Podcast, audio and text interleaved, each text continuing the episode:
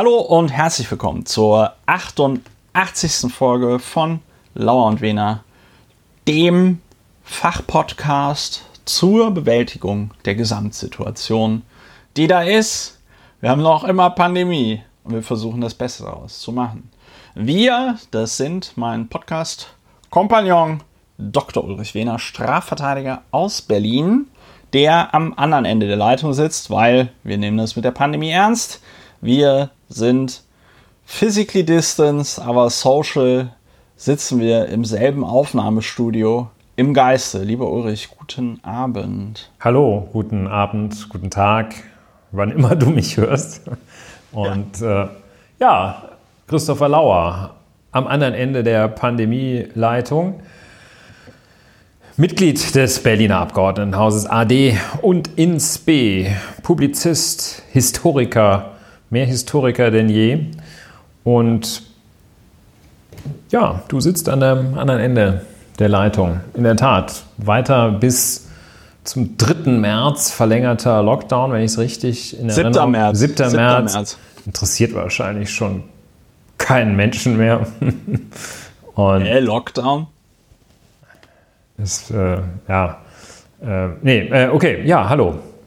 Ja, hallo. Ja, ich habe das mal, das mal vorhin ausgerechnet, weil wir hatten ja, ähm, wir hatten ja zuerst diesen Lockdown Light, der ging bis zum 16. Äh, Oktober, äh, 16. Dezember und der fing am 1. 2. November an. Das waren also schon mal anderthalb Monate Lockdown Light. wenn man dann vom 16. November, wo dieser sogenannte harte Lockdown anfängt, jetzt bis zum 7. März rechnet, dann sind das nochmal zwei, drei Viertelmonate. Und das bedeutet summa summarum, dass wir, weil die Politik zu hasenfüßig war im August und September 2020 und Schiss in der Büchse hatte, einmal ordentlich den Laden zuzumachen, so für zwei, drei Wochen, damit die Inzidenz wieder sinkt. Deswegen haben wir jetzt mittlerweile vier, ein Viertel Monate Einschränkungen wegen, ja, weil die Politik im August, September 2020 gepennt hat. Das ist doch ein schönes Jubiläum, würde ich auch sagen, Ulrich. Darf man eigentlich sagen, die Politik oder ist es, setzt man sich dann dem Vorwurf aus, etwas undifferenziert zu sein. Aber in diesem Fall? Ja, also ich bin mir ziemlich sicher, dass Karl Lauterbach äh, gesagt hat, Leute, wir müssen einen Lockdown machen. Und ich bin mir auch ziemlich sicher, dass Christian Drosten, na gut, der ist jetzt kein Politiker, ne? Aber äh, es ist jetzt nicht so, dass irgendein Bundesland gesagt hätte, nee, nee, nee, nee, nee, das wird uns jetzt hier gerade zu bunt äh, wir machen jetzt hier Lockdown. Also ich meine, die Bundesländer sind ja nicht sklavisch daran gebunden, alles genauso zu machen wie all die anderen auch.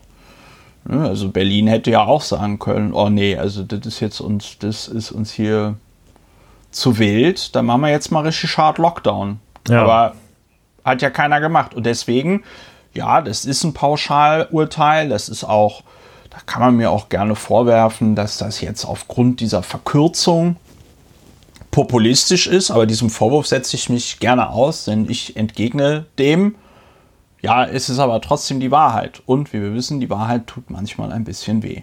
Aber bevor wir zu, von einem Allgemeinplatz zum anderen kommen, lieber Ulrich, traditionell deine Aufgabe, deine Pflicht vor den HörerInnen wir wollen ein niederschwelliger Podcast sein.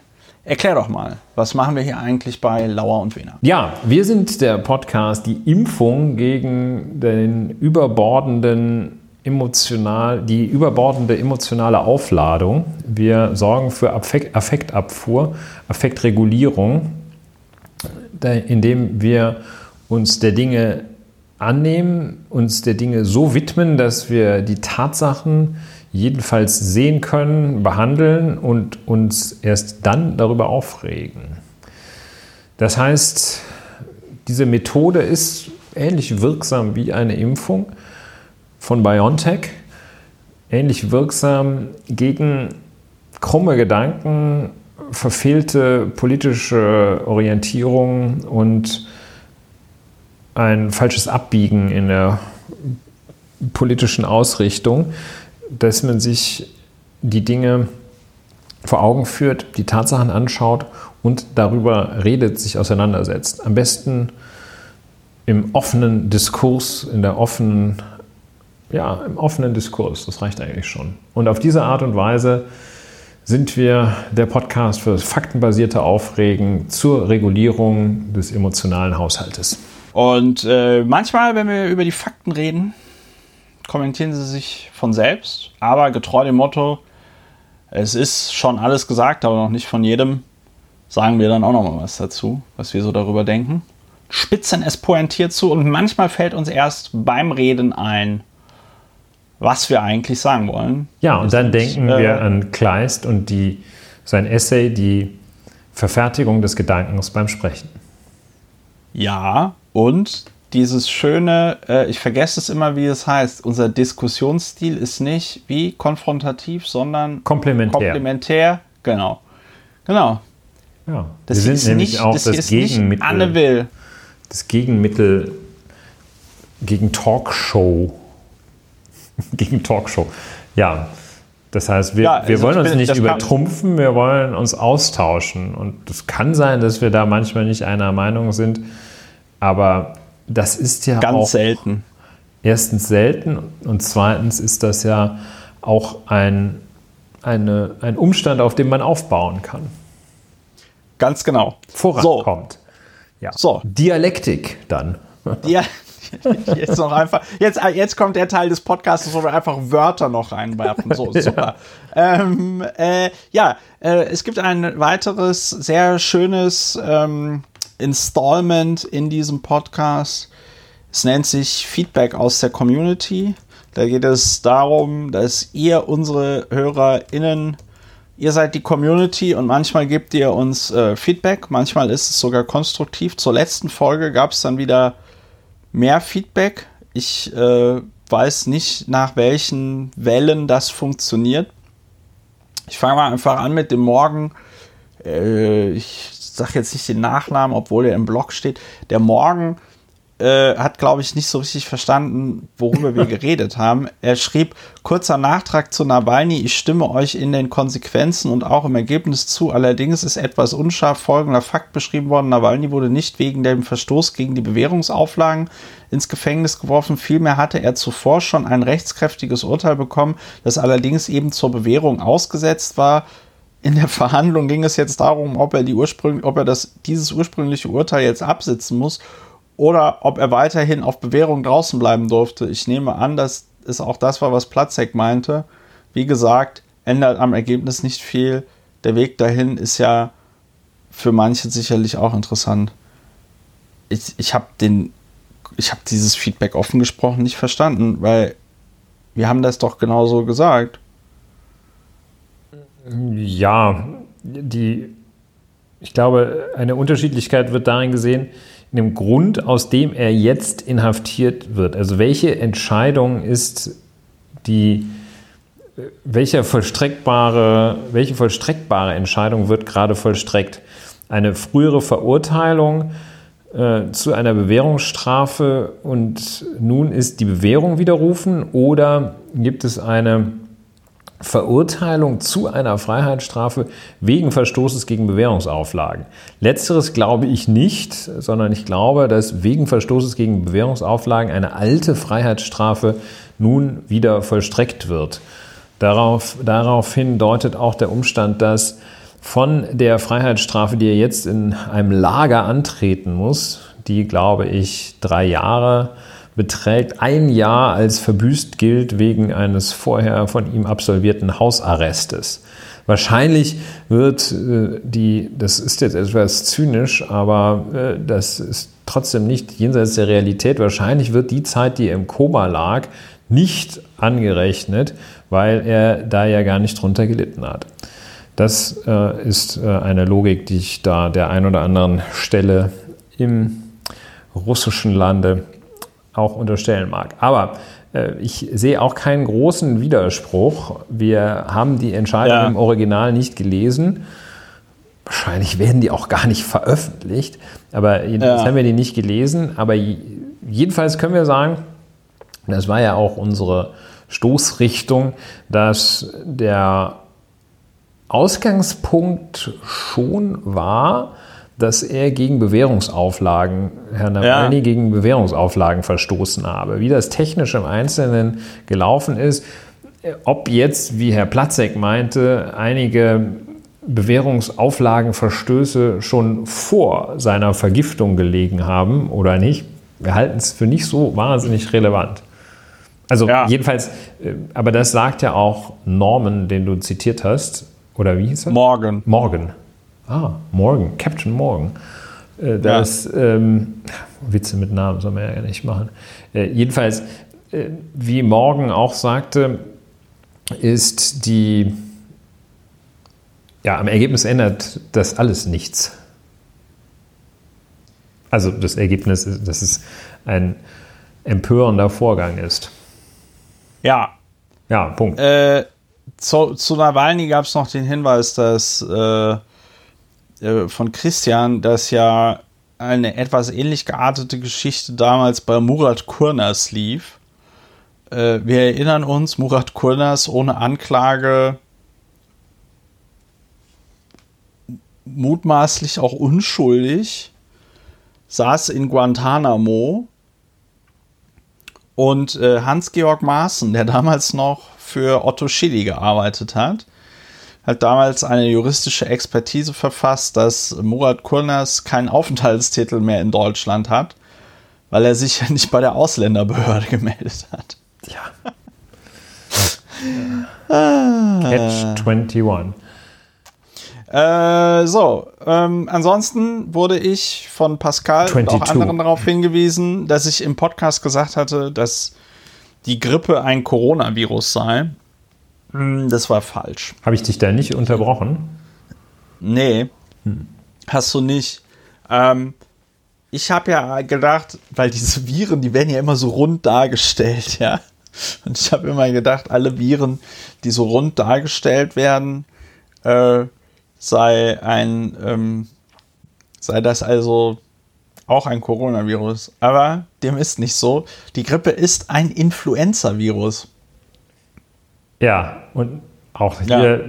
lasse ich jetzt mal den mit dem Influencer aus, den naheliegenden, das naheliegende Wortspiel. Ja. Ja, Christian Drosten hört unseren Podcast auch, um ganz sicher zu gehen, dass er die richtige Auffassung, wissenschaftliche Auffassung vertritt, wenn er sich zum Coronavirus äußert. Ja, äh, kleiner Einschub an dieser Stelle in äh, der, der Stefan Niggemeier betreibt hier diese Webseite über Medien, übrigens ganz, ganz toll. Ich unterstütze sie übrigens auch, um Stefan Niggemeier zu ärgern mit meinem Geld.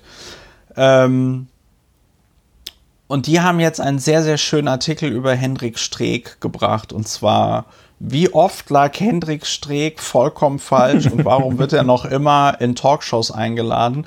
Und warum muss er sich nie dafür rechtfertigen, dass er falsch lag, seine Meinung geändert hat und gar nicht sagt, dass er früher mal eine andere Meinung zu genau dem Sachverhalt dann hatte?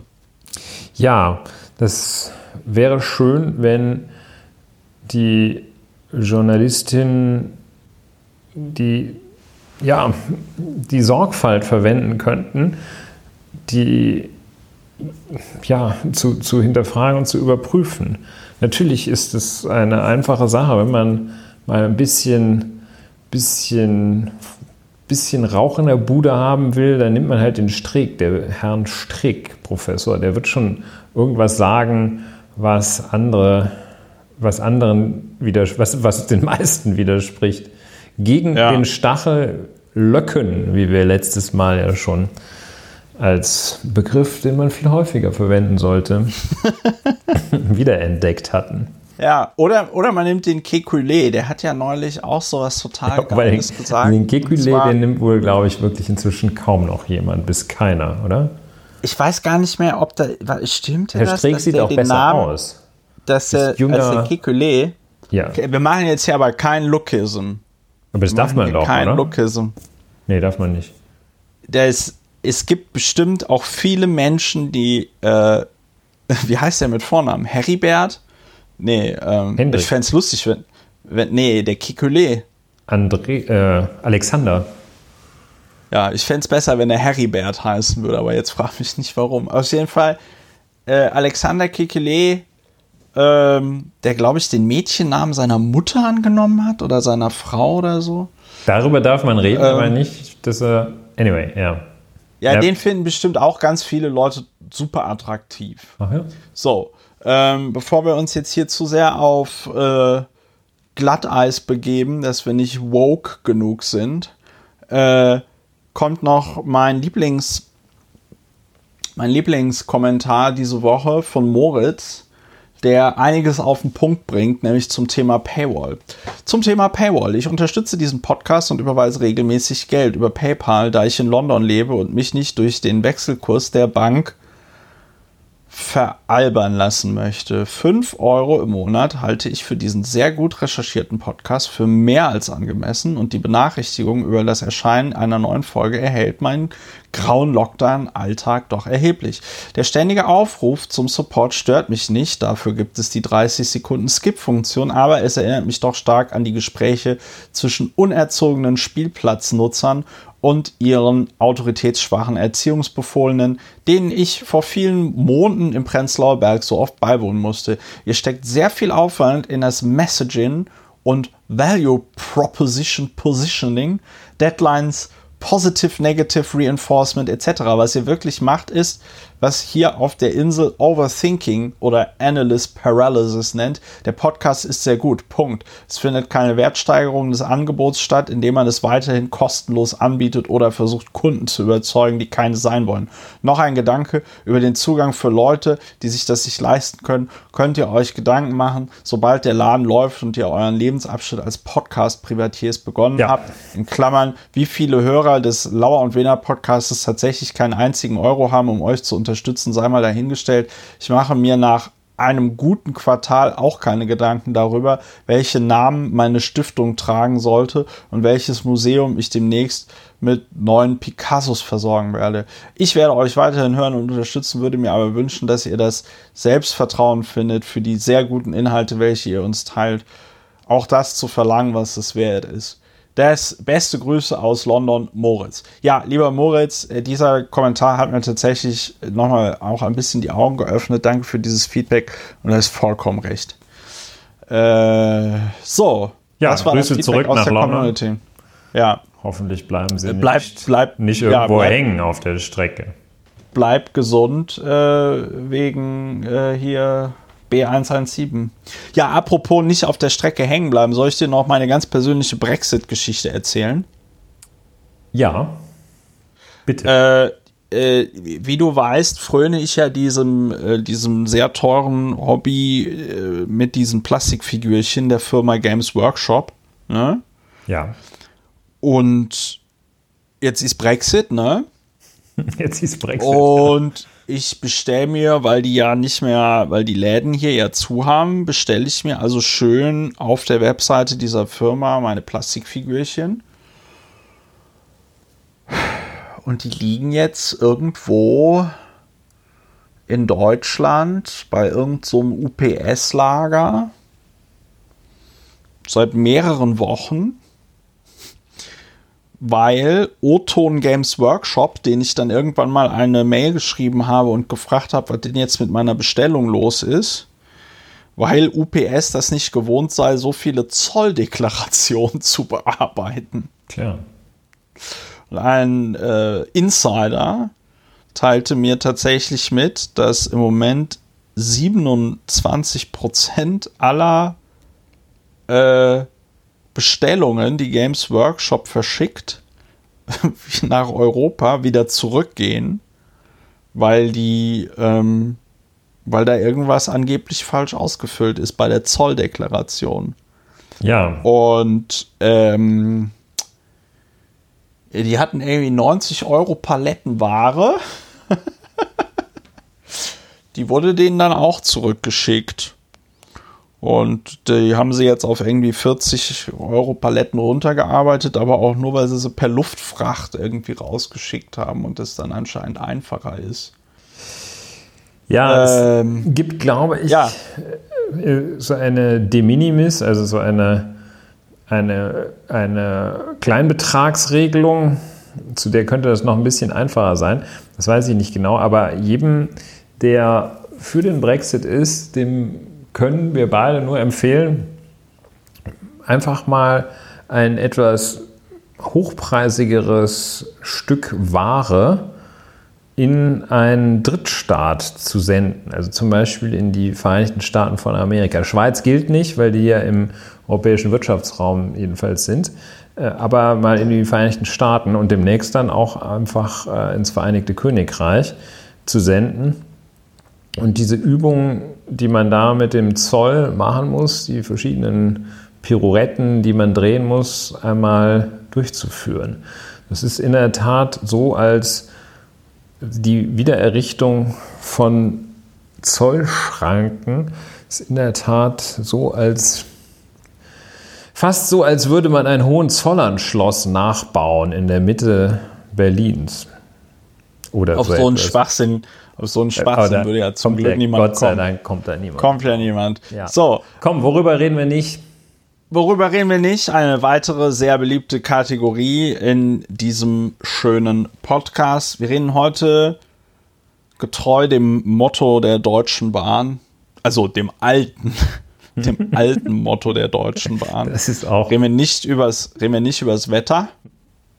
Das, diese, das geht der, der Bahn, der Bundesbahn, geht das so derartig nach, weil immer, wenn es schneit, kommt wieder dieser damals sehr gelungene Werbespruch, alle reden vom Wetter, wir nicht. Und äh, der ja. ja. auch schon mehrfach in der genauen Umkehrung, keiner redet vom Wetter, wir schon. Und es ist wunderbar. Wir reden nicht vom Wetter, wir reden ähm, insbesondere nicht davon, dass es schneit.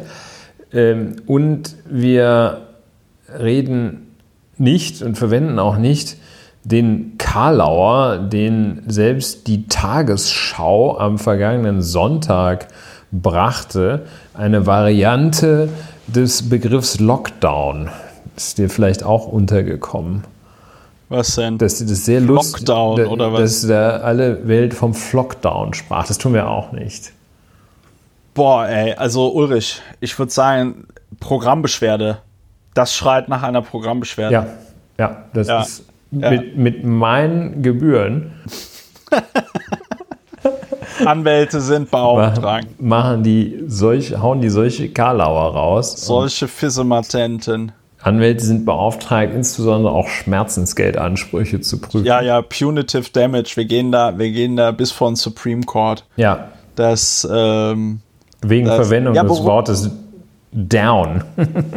down. down. So, ähm, wir reden auch nicht, wobei, was ich tatsächlich ein interessantes Detail fand ich ja, dass die, ähm, war mir vorher auch nicht so klar, ne? Aber da hast du mal wieder so dieses Thema hier, weiß ich nicht, checke deine Privilegien und so. Äh, die hatten dann ja ab irgendeinem Zeitpunkt die A2 für Lastwagen gesperrt, ne? Und ja. Dann fuhren aber ganz viele Lastwagen auf die A2. Und wie kam das? Ja, sagte dann ein Sprecher der Polizei im WDR, hm, ja, viele dieser Last, irgendwie 40 Prozent der Lastwagenfahrer auf deutschen Straßen kommen halt irgendwie aus Osteuropa und sprechen dann irgendwie Polnisch, Tschechisch oder Ukrainisch. So. Und äh, das fand ich dann halt auch ganz interessant. Äh, ja, klar, du hast du hast dann da diese Leute, die hören vielleicht deutsches Radio. Aber wenn du halt willst, dass die äh, osteuropäischen Lastwagenfahrer nicht auf die Autobahn fahren, dann sollte man Verkehrsdurchsagen auch in den Sprachen machen, die die sprechen. Ja. ja.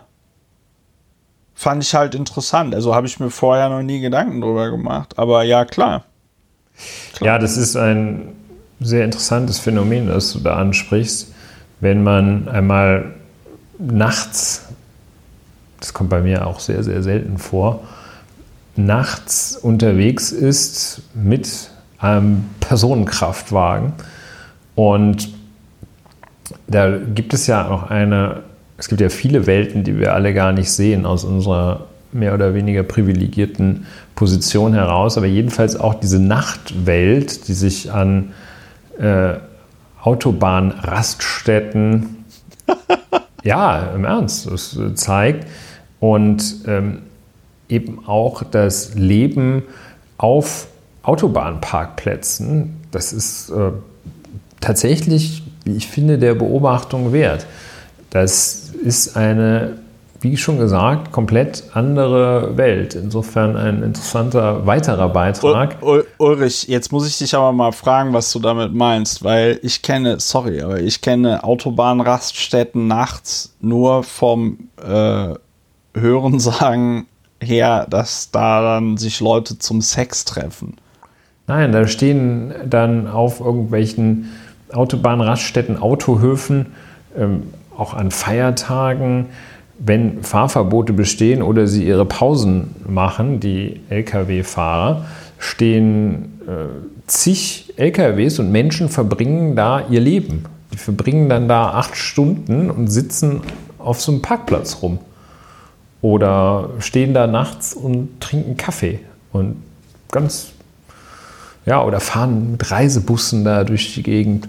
Ähm, musste ich gerade dran denken bei den Menschen, die einfach auch nicht, nicht verstehen, also rein sprachlich nicht verstehen, wenn alle sagen, für LKWs gesperrt. Hören die halt nicht, merken die nicht. Würden wir ja auch im polnischen Rundfunk nicht hören, wenn die sagen. Nö, würden wir ja, nicht. Wenn die sagen, wissen wir ja gar nicht, was die sagen würden. Ne? Ja, komm, wir reden auch noch nicht über weiterhin, weiter, weiteres Thema, über das wir nicht reden, ist ein Skandal ohne Ende, sagte einer der Beteiligten. Und ja, also das ist wirklich ein Skandal ohne es ist Ende. Ulrich, ein Wunder. Und wir reden nicht und wir reden und wir nicht reden, drüber. Wir reden einfach nicht es drüber. Ist ein, es, ist ein, es ist ein Wunder, dass Angela Merkel noch immer Bundeskanzlerin ist. Ja. Angesichts dieses Skandals ohne Ende. Ulrich, klär Ja. uns auf, was hat sich zugetragen? Der Bundespräsident hatte schon versucht, sich in Wirklichkeit wegen dieses Skandals aus dem Amt zu reden gestern, hat er auch nicht geschafft. Und ja, der Skandal ohne Ende ist, dass die Mannschaft des FC Bayern München, der FC Bayern, dass die in Berlin gespielt hat am vergangenen Freitag. Man hatte extra eine halbe Stunde vorher angefangen, weil man noch ein, ein ganz auch schon als solchen sehr, sehr, sehr wichtigen Termin hatte. Äh, Nämlich im Anschluss musste man sehr schnell nach Katar, wenn ich das richtig sehe, in den Muster, ins Musterländle Katar fliegen, um dort an einer Veranstaltung, die sich Club-Weltmeisterschaft nennt, teilzunehmen. Katar, Club-Weltmeisterschaft FC Bayern, man sieht, dass die Dimension also nicht größer sein könnte. Und jedenfalls fängt man extra um 20 Uhr an, spielt wahrscheinlich auch ein bisschen schneller und begibt sich dann zum Flughafen. In Berlin ist das ja so, dass der Flughafen jetzt nicht mehr äh, fünf Minuten vom Olympiastadion entfernt ist, sondern 45. Und ja, jedenfalls, also nach allem, allem, allem, was da noch nötig ist, Duschen, Haare gelen und so weiter, äh, ist diese, dieser Flieger auf dem Weg nach Katar, ähm, ist also dann um 0 Uhr 3, so heißt es, bittet er um die Startfreigabe. Und diese Bitte wird nicht stattgegeben, weil ab 0 Uhr ein Nachtflugverbot gilt, das auch äh, gerichtlich unterlegt ist, ein sehr strenges Nachtflugverbot, äh, das die Verwaltungsgerichte bei bestimmten Genehmigungsverfahren hier auch äh, gefordert haben. Ja, die Kiste fliegt halt nicht, weil sie keine Starterlaubnis erhält und muss dann sieben Stunden, glaube ich, auf dem Flughafen stehen. Ja, die Herrschaften müssen sich dann in diesem Flugzeug sieben Stunden länger aufhalten, als sie das getan hätten, wenn, ja, wenn sie abgehoben wären um 0 Uhr 3. Ja, reden wir aber nicht drüber, Weil Ja, und wer hat es einen super mega Skandal genannt? Ein äh, der Ulrich Hoeneß. Skandal ohne Ende. Der Herr Der Uli Hoeneß. Uli, der Uli. Der, der, der rechtskräftig verurteilte Steuerhinterzieher Ul, Ulrich Hoeneß. Das würde ich ihm tatsächlich nicht vorhalten wollen in diesem, in diesem Zusammenhang. Er darf Sinnvolles wie auch groben Quatsch völlig unabhängig verbreiten, beziehungsweise nicht, nicht verbreiten, völlig unabhängig von seiner, von seiner Vorbestraftheit, finde ich. Da, da sieht ja, da sieht man auch mal wieder, du bist auch einfach ein äh, besserer Mensch, äh, was zum Beispiel den Umgang mit ähm, vorbestraften Millionären angeht. Ja, natürlich. Das lasse ich, äh, lass ich durchgehen.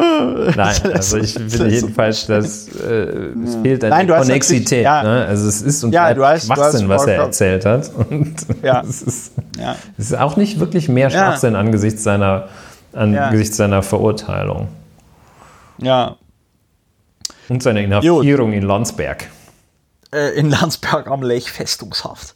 Äh, haben auch schon andere vor ihm gut überstanden. Ähm, jetzt ist noch die Frage über Der den neuen Lock Historiker in ihm dreht durch.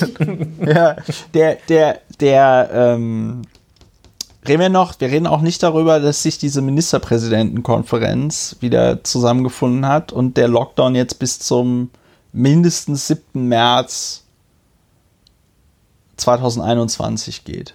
Ja, reden wir nicht drüber. Und zwar reden wir deshalb nicht darüber, weil, ähm, glaube ich, auf der Ebene ganz viel auch nicht über die Themen geredet wird, über die wir es gerne hätten, dass geredet würde. Wie zum Beispiel Ja, eine, ich habe wieder solche Berichte gelesen, dass ein, in irgendeinem Gesundheitsamt müssen die, die den Namen einer infizierten Person insgesamt 16 Mal eintragen. Äh, In, in 16, ja, in, in, bei 16 Gelegenheiten muss der mit, müssen Mitarbeiter dieses einen Gesundheitsamtes, wenn sie einen Infektionsfall gemeldet bekommen, diesen eintragen. Und also beim, beim Robert-Koch-Institut ist halt einer und dann in, in der intern, extern äh, für die Kreis und so weiter und so fort. Also weshalb reden wir nicht Toll. drüber? Weil wir unsere, weil wir, weil wir ein bisschen pikiert sind, dass äh, dort nicht solche Maßnahmen wie eine Verbesserung der digitalen Infrastruktur wenigstens auf dem Gebiet der Gesundheitsämter, dass die alle so einem einheitlichen Programm arbeiten oder so etwas überhaupt äh, digital arbeiten, ähm, weil über dieses Thema da auch keiner redet. Das ist mir ein bisschen, ist ein bisschen sauer. Ja. Oh, Ich, sag, ich, sag's mal, ich sag's mal so, Ulrich, für mich ist das ein Skandal ohne Ende. ein Skandal ohne Ende. Ja. Also, das ist ein, das ist ein Skandal ohne Ende. Ja, wunderbar. Wir kommen zum äh, ersten Thema der heutigen Episode. Mir ist auch, weil wir jetzt vorher über Landsberg am Lech gesprochen haben, ne? also 88 ist, äh, äh, 88 ist, finde ich, auch eine ganz schwierige Nummer für eine Episode. Ja, da, da reden wir aber jetzt auch gerade nicht so drüber. ein. Da reden wir aber auch nicht drüber. So, äh, bevor, wir, bevor wir zum wirklich sehr, sehr schönen ersten Thema kommen, nämlich Oberbürgermeister. es sind tatsächlich keine Frauen. Äh, Oberbürgermeister, die sich impfen lassen. äh, noch kurz die Erinnerung. Ihr habt vorhin gehört, das, was Moritz geschrieben hat. Ähm, wir wollen es nicht overthinken. Wir wollen einfach darauf hinweisen, dieser Podcast äh, gehört unterstützt und zwar von seinen HörerInnen. Im letzten Monat waren es 253. Das ist die falsche Richtung. Wir freuen uns über jede HörerIn, die uns unterstützt. Die Informationen stehen auf der Webseite. Es gibt die Möglichkeit des Dauerauftrages oder die Möglichkeit, uns Geld per PayPal rüberzuschieben. Und äh, Moritz will, dass wir die Paywall jetzt schon machen. Wir geben euch eine Gnadenfrist bis zum 1. Äh, Juli. So, das war der Hinweis zum Geld. Und jetzt kommen wir zum wunderschönen Thema. Und Ja, wenn, wenn man das googelt. Oder nee, was wolltest du jetzt sagen? Nein, nein, ich äh, wollte das auch nur sagen, dass das übereinstimmt mit der Rubrik Bewerbung um, die, um das Vollprofiamt. Ja, also ganz, ganz viele Aber wenn man das, also lass uns noch mal gucken.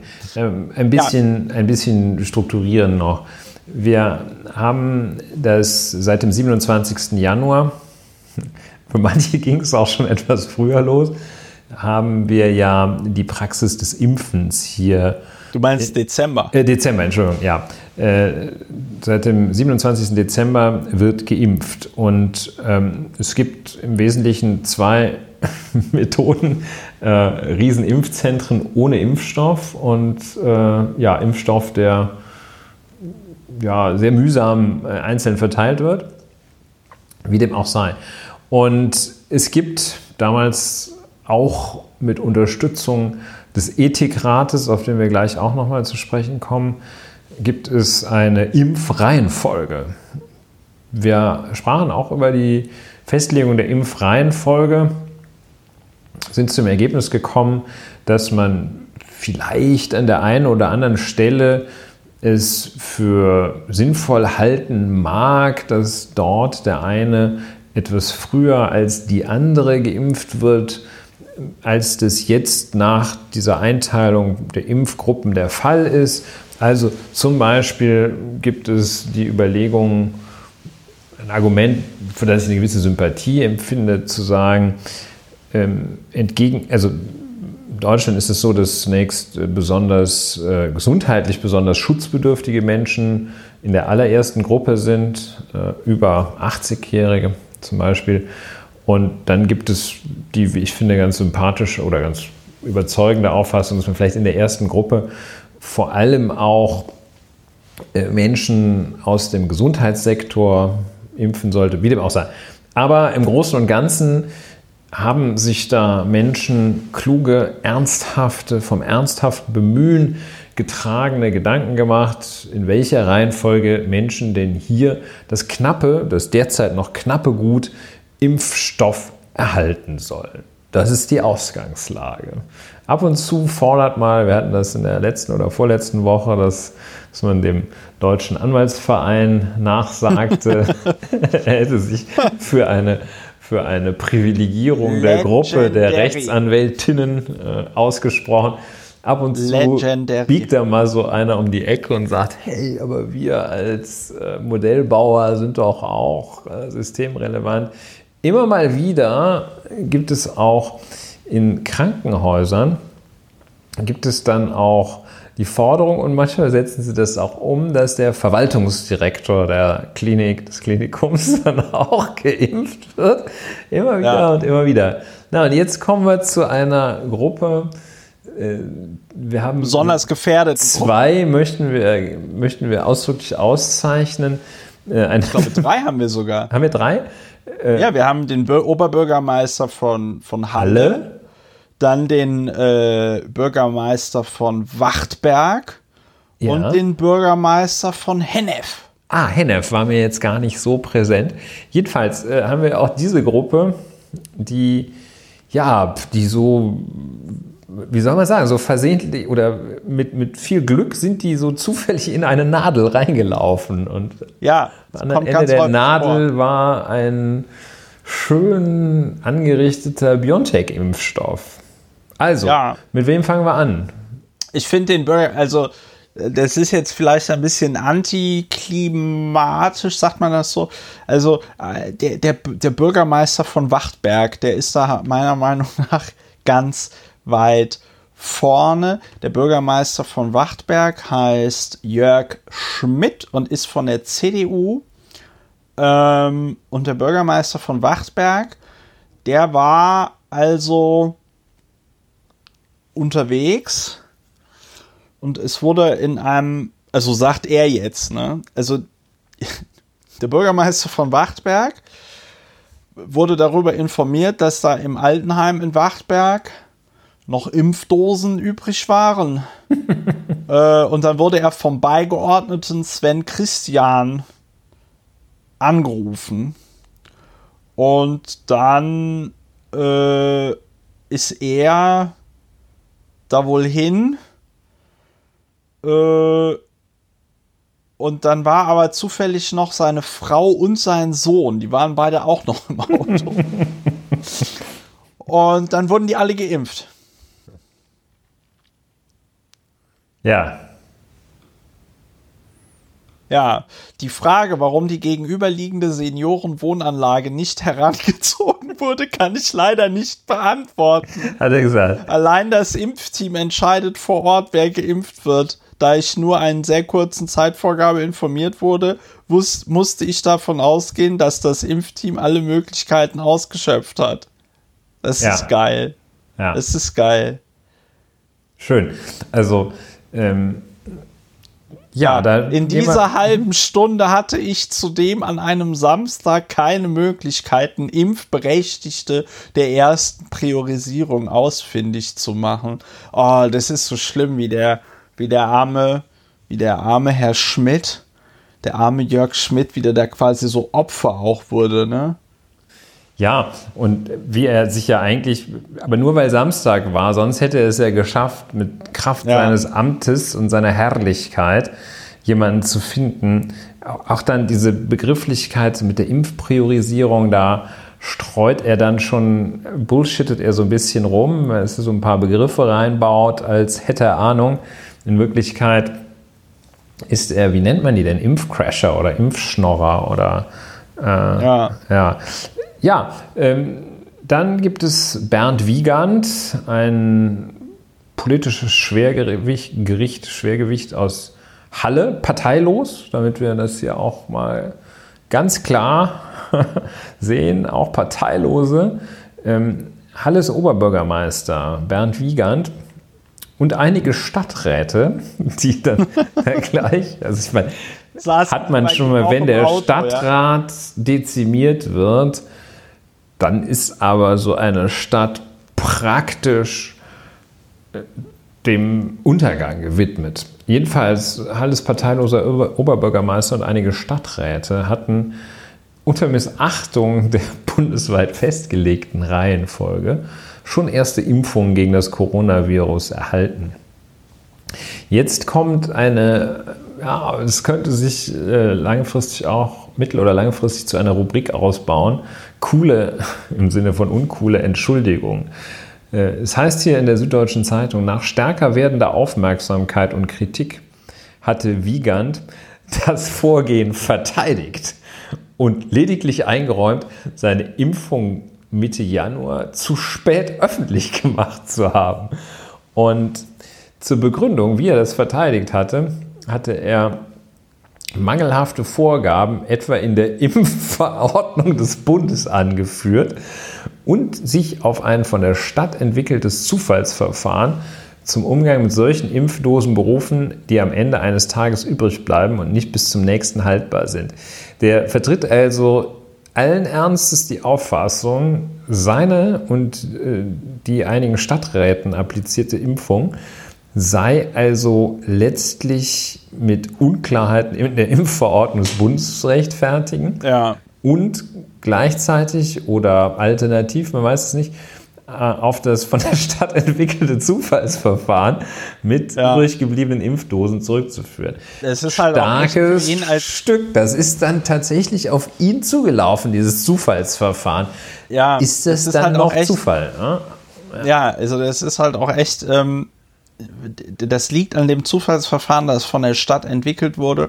Und da denke ich mir einfach, Mensch, wenn er als Oberbürgermeister von Halle bloß jemanden kennen würde, der da arbeitet bei der Stadt, ne? Also zwei- aber das ist ja, er ist da ja vollkommen ausgeliefert. Ja, völlig. Vollkommen der, ausgeliefert. Der Zufall wollte das. Ich glaube, man musste ihn auch festschnallen, damit man diese übrig gebliebene Impfdosis, die dann Überhaupt am, am nächsten. Tag auch verfiel, damit man die über, der hatte sich nämlich, der hatte gesagt, es gibt doch Leute, die brauchen das doch viel dringender als ich, aber dann hat er gesagt, nein, Bernd, hier, rein das Zeug.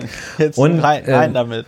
Zwei Sachen sind noch bei Herrn Bernd Wiegand sehr beachtlich. Er hat im Rahmen seiner ausgeklügelten Verteidigungsstrategie hat er tatsächlich das, den Begriff Hexenjagd verwendet. Wie geil. ja, Hexenjagd schreiben. Man könne fast von einer, also er hat es nicht, man könne fast von einer Hexenjagd sprechen. Das muss man sich auch mal vorstellen. Ja, und dann äh, Bernd Wiegand, auch eine interessante Ausbildung. Ähm, er ist Diplom-Verwaltungswirt und Doktor der Rechte Zudem erwarb er 2006 an der Fernuniversität Hagen einen Master of Mediation. Also ein Mann, das nimmt man ihm ab, dass er jetzt nicht so genau wusste, wie die Impfung da in seinen Arm kam. Ja, so viel. Jetzt der dritte, können wir den noch? Ja, ich habe ich hab da, hab da wirklich großes Mitleid, Ulrich. Das hat mich sehr gerührt. Also dem Mann wird ja richtig übel mitgespielt. Ja. ganz, ganz schlimm. Ähm, ja, ich finde auch, ich meine, allein hinzu kommt noch, ähm, dass die, die Metapher Hexenjagd, ja. wir haben gerade keinen Germanisten an Bord, aber ich meine, es ist eine Metapher. Ähm, Hexenjagd das ist ja nun auch eine absolute Zumutung, sobald man sich ein bisschen mal, äh, also nur, nur einen Moment nachdenkt, was war eigentlich Hexenjagd nochmal? dann ist das also schon wirklich eine, also ich bin Folteropfer, könnte er auch sagen. Und äh, ja. ja, anyway. Ja, aber ich, ich finde, heutzutage, heutzutage, muss man, heutzutage muss man schon fast froh sein, dass irgendwie kein Vergleich mit dem Holocaust gekommen ist oder so. Ja, ähm, das wäre, also, also ich sage mal, dann auch wer, noch wer, wer, wer Hexenjagd sagt, ist nicht weit davon entfernt zu sein, also das ist ja fast wie mit den Juden im Dritten Reich. Ne? Also wer es als Hexenjagd bezeichnet, dass ihm vorgeworfen wird, sich, sich eine Impfung geschnort zu haben, ja. oder ähm, beim Besteigen des Rettungsbootes der Titanic einfach mal noch eine, eine Frau mit zwei kleinen Kindern weggeboxt zu haben, der ist zu jedem Vergleich in der Lage. Ja, der dritte im ja, Bunde dieser genau. Illustri, der dritte, der dritte ist, jetzt, ist, jetzt, gar nicht so wild, weil der sich jetzt gar nicht, ähm, also der, der hat sich gar nicht so bescheuert raus, also er hat sich auch bescheuert rausgeredet, aber wenn ich jetzt mir den Oberbürgermeister von Halle angucke, wie heißt der, wie hieß der jetzt nochmal? Der Bernd. Äh, der Bernd. Bernd ähm, Wiegand. Bernd Wiegand. Also, Hauptsache Halle Mar lautete der Wahlspruch, mit dem sich Bernd Wiegand um das Amt. Ha Hauptsache, Hauptsache Impfen. Hauptsache Bernd. Also, und der, Hauptsache Bernd. Der, ähm, der 31-jährige Mario Dahm von der SPD ist seines Zeichens Bürgermeister von Hennef. Hm. Das liegt in NRW. Es ist, glaube ich, ich weiß gar nicht, ob Hennef eine eigene Stadt ist. Die ist, glaube ich, doch. Hennefstadt. Ja, wenn es einen Bürgermeister hat. Stadt äh, im Siegkreis. Ja. So, auf jeden Fall. 47.000 Einwohner. Ja, das ist ja zehnmal so klein wie Pankow, also gar nicht so größer also als Metten. Be beeindruckend. Und da ist die, wer sie kennt, die Burg Blankenberg ist da. Oh, das ist sogar noch eine andere Burg. Also Hennef, der Kreis, ist, glaube ich, einen Besuch wert. Da gibt es verschiedene Schlösser und Burgen. Jedenfalls der äh, äh, Mario Dahm hat sich auch impfen lassen. Und da war die Ausrede ganz geil.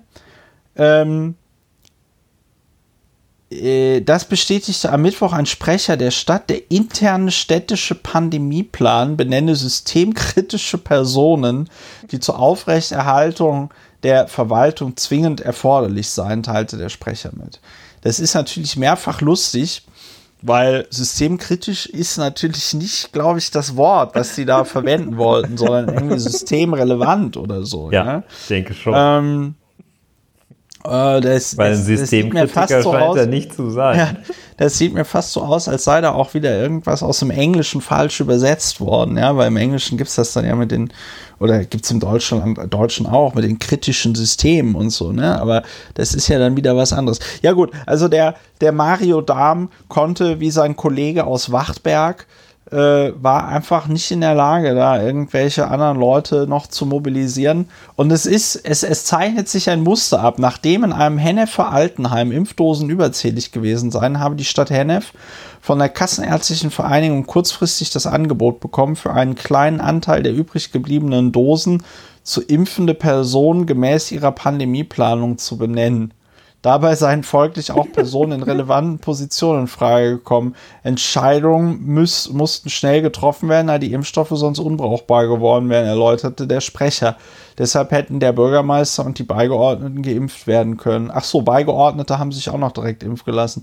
Das ist natürlich, der Witz, der Witz ist ja der, diese ganzen Ausreden sind natürlich dadurch hinfällig, weil man natürlich auch eine Impfung dahingehend organisieren könnte, dass man sagt, okay, pass auf, wir lassen heute das Altenheim XY impfen. Und äh, ihr, liebe Leute, die ihr ge auch geimpft werden wollt, äh, sei, ihr kriegt einfach mitgeteilt, okay, ihr müsst am so und so vielten um so und so viel Uhr in Hennef da sein bei dem äh, Altenheim. Und wenn ihr Glück habt, werdet ihr geimpft. Und wenn ihr Pech habt, werdet ihr halt nicht geimpft. Dann saßt ihr halt da einen halben Tag umsonst rum. Ne?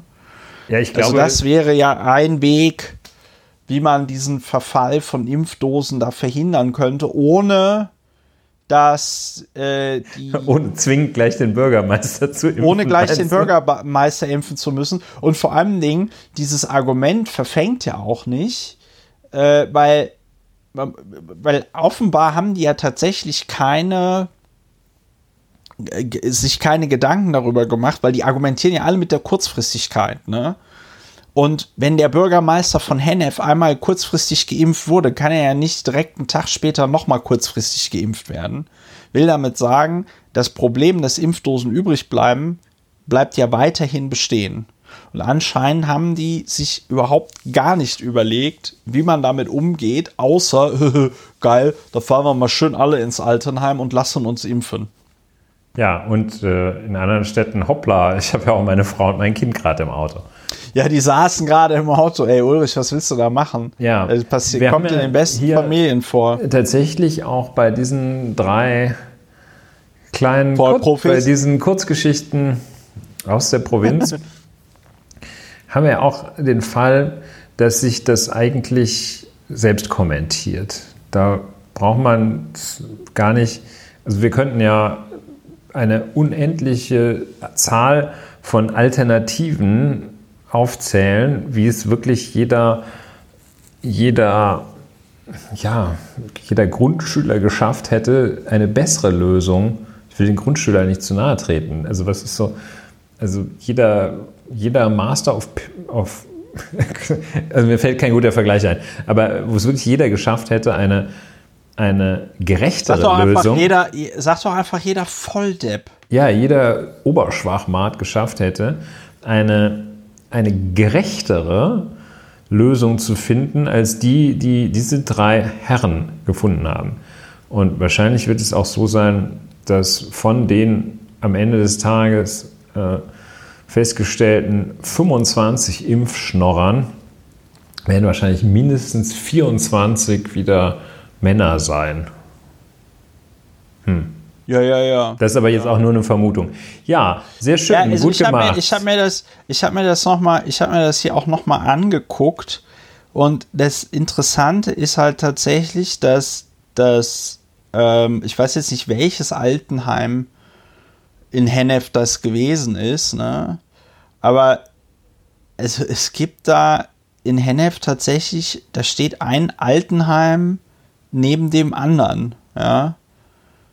Äh, Und das aber- wird der Herr Bürgermeister wird das vor der Kommunalwahl wird er auch in jedem Altenheim mal vorbeigeschlurft Ja. sein, um zu sagen, hier, wenn ihr mich wählt, Also- wird die Rente erhöht oder so. Ja, Quatsch. also sagen wir mal, sagen wir mal so, direkt neben der direkt neben der Seniorenresidenz Curanum Hennef ist in so, müsste ich jetzt abschätzen, ähm, äh, eine Nadellänge, ungefähr- eine Kanülenlänge eine, Na entfernt. eine Kanülenlänge entfernt ist die Seniorenresidenz Curanum Hennef Mitte. ja.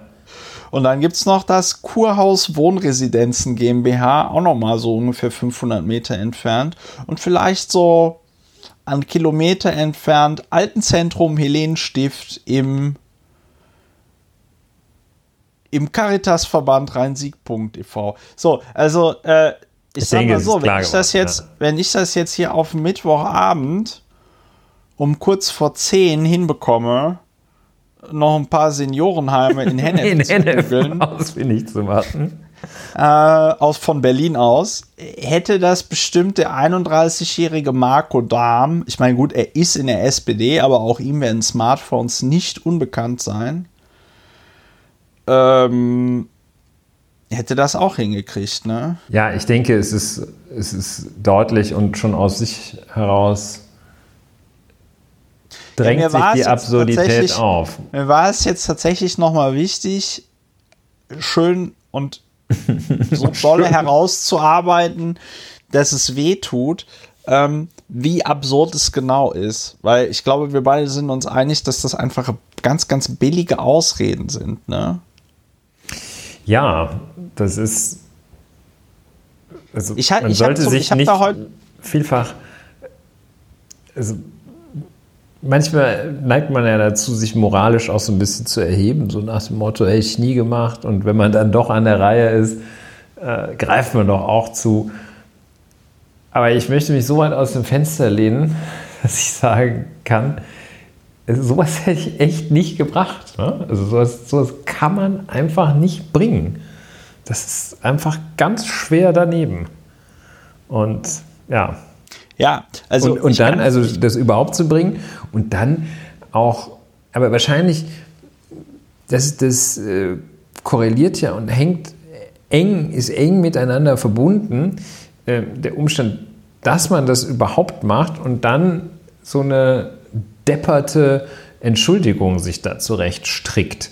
Das ist eigentlich kein Wunder mehr, dass wenn man es überhaupt äh, so weit handelt, dass man dann auch noch so eine dämliche Entschuldigung bringt. Weil wenn man ähm, es nicht gemacht hätte, hätte man nicht so eine dämliche Entschuldigung. Und wenn man nicht so der Typ der dämlichen Entschuldigung wäre, würde man sowas auch nicht machen. Ja, ja, so viel dazu. und ich sag mal so, Ich sag mal. Ulrich, der, ich sag mal so, ne, der Ehrliche Der Ehrliche ist der Dumme. Stellt sich hinten an, ne? zack, Der ist die ist Dose Dumme, leer ne? da. Die wir beide, Ampulle. wir beide, wir beiden hübsche Bärchen, wir warten darauf, äh, dass wir im Jahr 2025 vielleicht unser Impfangebot bekommen von Ja. Jens Spahn. Ähm, Selbst der Bill Gates ist geimpft schon. Ne? selbst der Bill Gates ist, ja, Aber der hat auch, der hat, und der hat natürlich. der hat äh, auch letztes Jahr im April gesagt, jetzt müssen die Impfkapazitäten aufgebaut werden. Er hat aber, ich glaube, ich weiß gar nicht, ob das ein Tweet war oder irgendwo habe ich das jedenfalls gesehen. Er hat natürlich auch darauf hingewiesen, dass er,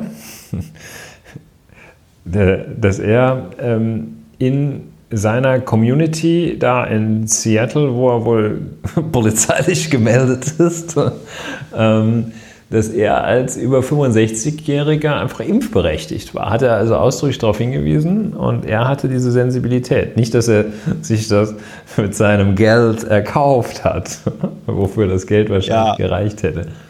Ja, ich meine, der hätte sich für das Geld, hätte der sich so eine eigene Fabrik bauen können, wo Ja, die in nur eine Tat. Impfdosis für ihn bauen und dann hätte er die wieder abreißen lassen Ja, können. und, und das Ganze in seinem Vorgarten, im Gateschen Vorgarten, weil da dicke genug Platz ist für eine Impfstofffabrik. weil, da noch, weil da noch Platz ist neben Da der musste man noch nicht mal die Zebraherde zur Seite schieben.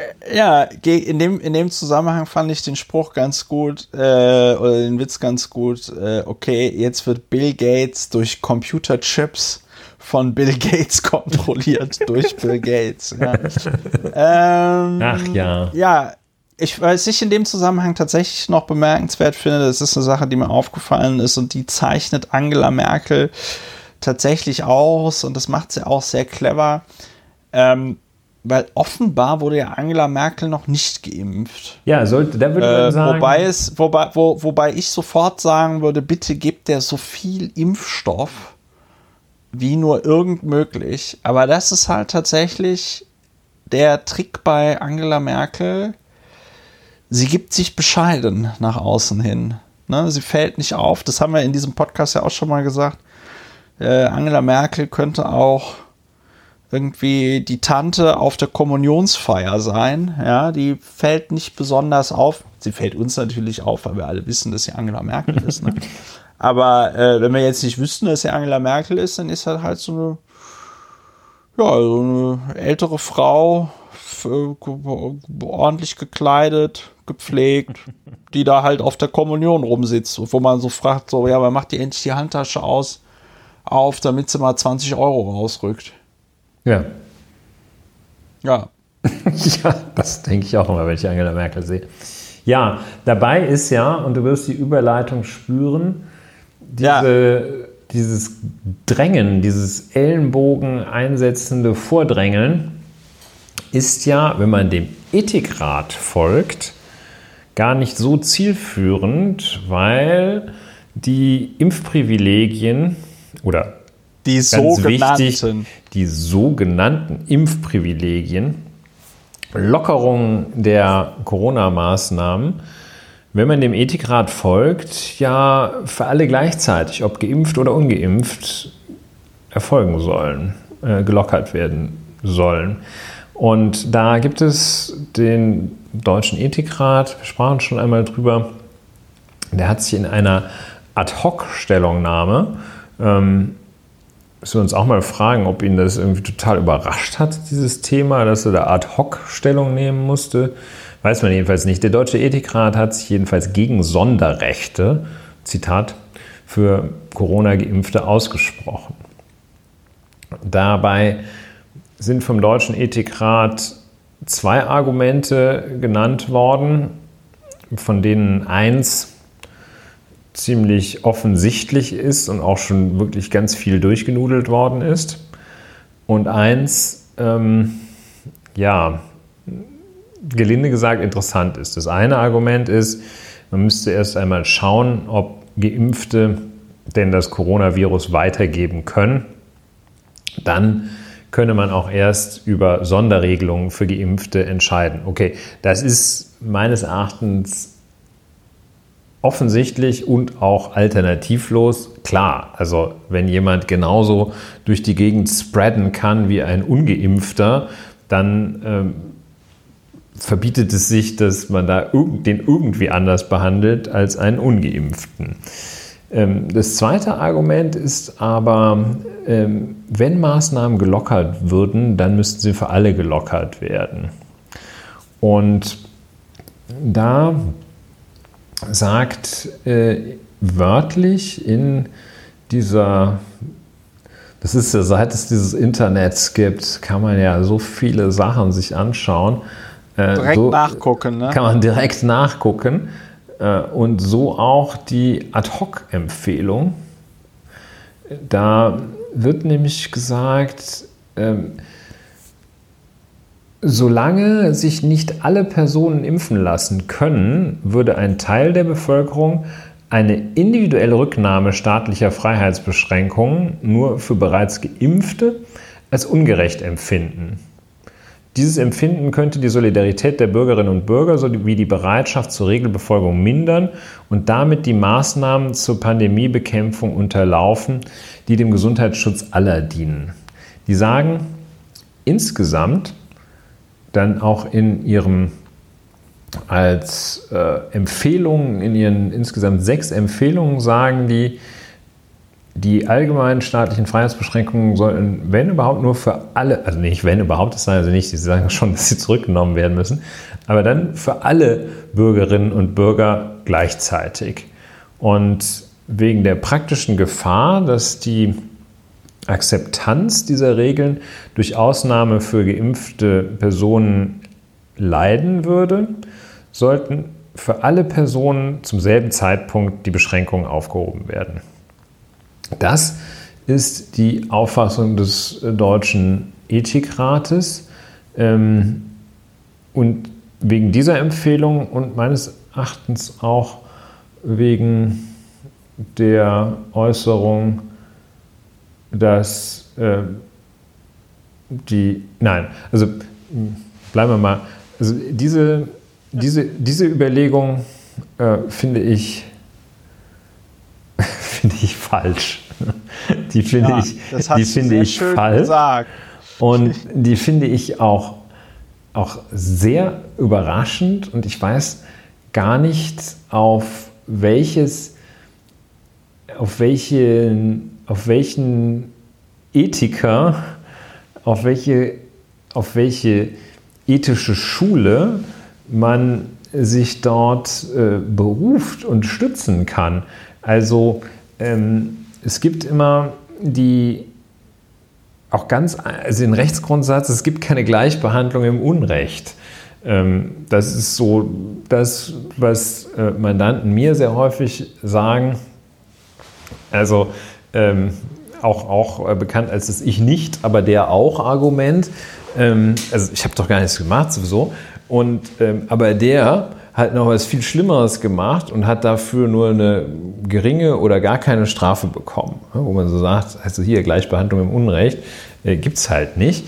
Ähm, und äh, dieser Umstand, dass man sagt, ähm, also da, da, da ist ein, meines Erachtens in dem, was der Ethikrat da sagt, ist äh, ein, ein in höchstem Maße unethischer Grundgedanke, der dahinter steckt, und so ein, ein in höchstem Maße unethisches Gefühl, dass man sagt, ähm, wenn es mir schon schlecht geht, dann will ich es aber, dass es wenigstens den anderen ja, auch schlecht ja, geht. Ja. Ja, ja, ja, ja. Und genau. Das, damit, es meine äh, Kinder, damit es meine Kinder mal schlechter haben als ich. Ja, ja. Ja, Genau. also das sehe ich ja nicht ein. Ich musste doch früher auch und bom, bom. Ne? Also das ist auch zum Beispiel so ein Grund, glaube ich, warum die Juristenausbildung äh, niemals reformiert werden wird, weil alle sagen, ich musste doch diesen Scheiß auch lernen. Dann lernst du Genau. das gefälligst auch. Hä? Ich musste das doch auch damit, damit klar, Und, genau, ich ähm, musste auch damit klarkommen, dass eine 3 die beste Note ist, die man überhaupt kriegen kann. Ja, und äh, so ganz, äh, ja, also das ist auch nicht, das ist auch nicht irgendwie krass zugespitzt worden von äh, den, den Medien, TM. Das ist auch nicht krass zugespitzt worden. Das steht da wirklich drin in diesem Ad-Hoc-Papier, dass die sich jetzt erst einmal dafür aussprechen, dass wenn gelockert wird, also es soll gelockert werden und wenn, also das zeitliche Wenn, zu dem Zeitpunkt, zu dem gelockert wird, dann nur für alle. Und Ja, ähm, und das, das ist halt, äh, ich meine, der Edik, der, Ed, der Edikrat, der, der Edeka Edeka-Rat, oder wer? Ja. der, Ede, äh, der Edeka, nein, aber der Ethikrat, der hat ja an dieser Stelle ein bisschen Pech beim Denken, ne? Weil, ähm, also es gibt ja so Abschätzungen, wie viel Prozent der Bevölkerung geimpft sein müssen, damit du eine, eine sogenannte Herdenimmunität erreichst. Und da sind ja die Schätzungen bei Corona 70 Prozent plus, ja, also äh, gibt auch welche, die sagen, ja, man muss 90 Prozent der Bevölkerung irgendwie impfen, um den Scheiß loszuwerden. Wir sind uns, glaube ich, alle einig, dass sowas wie 100 Prozent der Bevölkerung zu impfen ziemlich erstrebenswert wäre. Aber es gibt ja noch die offenen Fragen, wie ist das mit den Impfstoffen eigentlich bei Kindern und Jugendlichen, ja? Ähm, aber bei dem jetzigen Ablauf dieser Impfkampagne sind wir uns ja, glaube ich, einig, dass das noch irgendwie gefühlt mindestens bis 2023, 2024 irgendwie dauern wird, bis alle Leute durchgeimpft sind. Nee, das, äh, da bin ich anderer, also habe ich eine andere Prognose, aber das können wir vielleicht gleich Wie ist denn deine Prognose? Also ich gehe davon aus, dass in wenigen Wochen mehr Impfstoff da sein wird, als die fettdimensionierten Impf Impfcenter verarbeiten können. Ja, und worauf stützt du diese Annahme? Das sage ich nicht. Nein, also ich äh, glaube, also äh, mit, dieser, mit diesem Hinterfragen hast du natürlich insofern recht, als dass ich das nicht, nicht auf sehr konkrete Informationen stützen kann. Ähm, ich glaube nur, dass ähm, ich glaube einfach, dass es gelingt, äh, die Kapazität auszubauen. Ich glaube, dass Ja. bislang tatsächlich sehr wenig Zeit gewesen ist und sehr wenig Zeit vergangen ist, äh, dass in der Tat äh, die Produktion ausgesprochen komplex ist, dass man sich fragen kann, und auch Frau von der Leyen hatte auch heute so einen Kotau gemacht, ähm, dass das nicht alles so richtig gut gelaufen ist, dass man sich auch fragen kann, ob man das nicht hätte schneller machen können. Ähm, Man muss wirklich sagen, viel schneller hätte man es nicht machen können. Ähm, Sicherlich zwei, drei Monate so meine, mein Eindruck, ja. Aber ähm, ich glaube, ja, worauf stütze ich es? Äh, Das sind so Erfahrungswerte, dass, äh, dass Erfahrungswerte mit Pandemien, ja. am, am, äh, am Anfang ist es immer, läuft es sehr schleppend an. Ähm, ich bin der festen Überzeugung, dass es jedenfalls zu früh ist zu sagen, das ist ein totaler Fail. Und ja, Ja, worauf stützt du dein- das? Dass, äh, Ich bewundere deinen umgekehrt, Worauf Optimismus. stützt du das, dass das jetzt also irgendwie auf Monate und vielleicht Jahre nicht klappt? Ja, dass ich nach wie vor das Gefühl habe, dass bei der Bewältigung der Co- Corona-Pandemie äh, vor allen Dingen eins das Handeln der Politik bestimmt, und zwar schreiende Inkompetenz. Ja, also wenn ich mir irgendwie angucke, wie ein Jahr lang nicht daran gearbeitet wurde, zum Beispiel den Schulunterricht auf äh, digital äh, umzustellen, ja, ähm, wenn ich mir irgendwie jetzt hier diese Bürgermeister angucke, die sich zuerst impfen lassen, äh, wenn ich mir äh, AstraZeneca und äh, Pfizer, BioNTech angucke, denen irgendwie auffällt, äh, ja, sorry, wir können doch nicht so viel liefern wie zugesagt und äh, ach ja, steht ja nur Best Effort drin und so, ja. Wenn ich mir das alles angucke, dann habe ich das Gefühl, dass es also mindestens noch bis äh, Mitte 2022, also ich gebe gerne zu, was ich vorhin gesagt habe, 2023, 2024 ist ein bisschen übertrieben Das wäre ein bisschen gewesen. übertrieben, ja.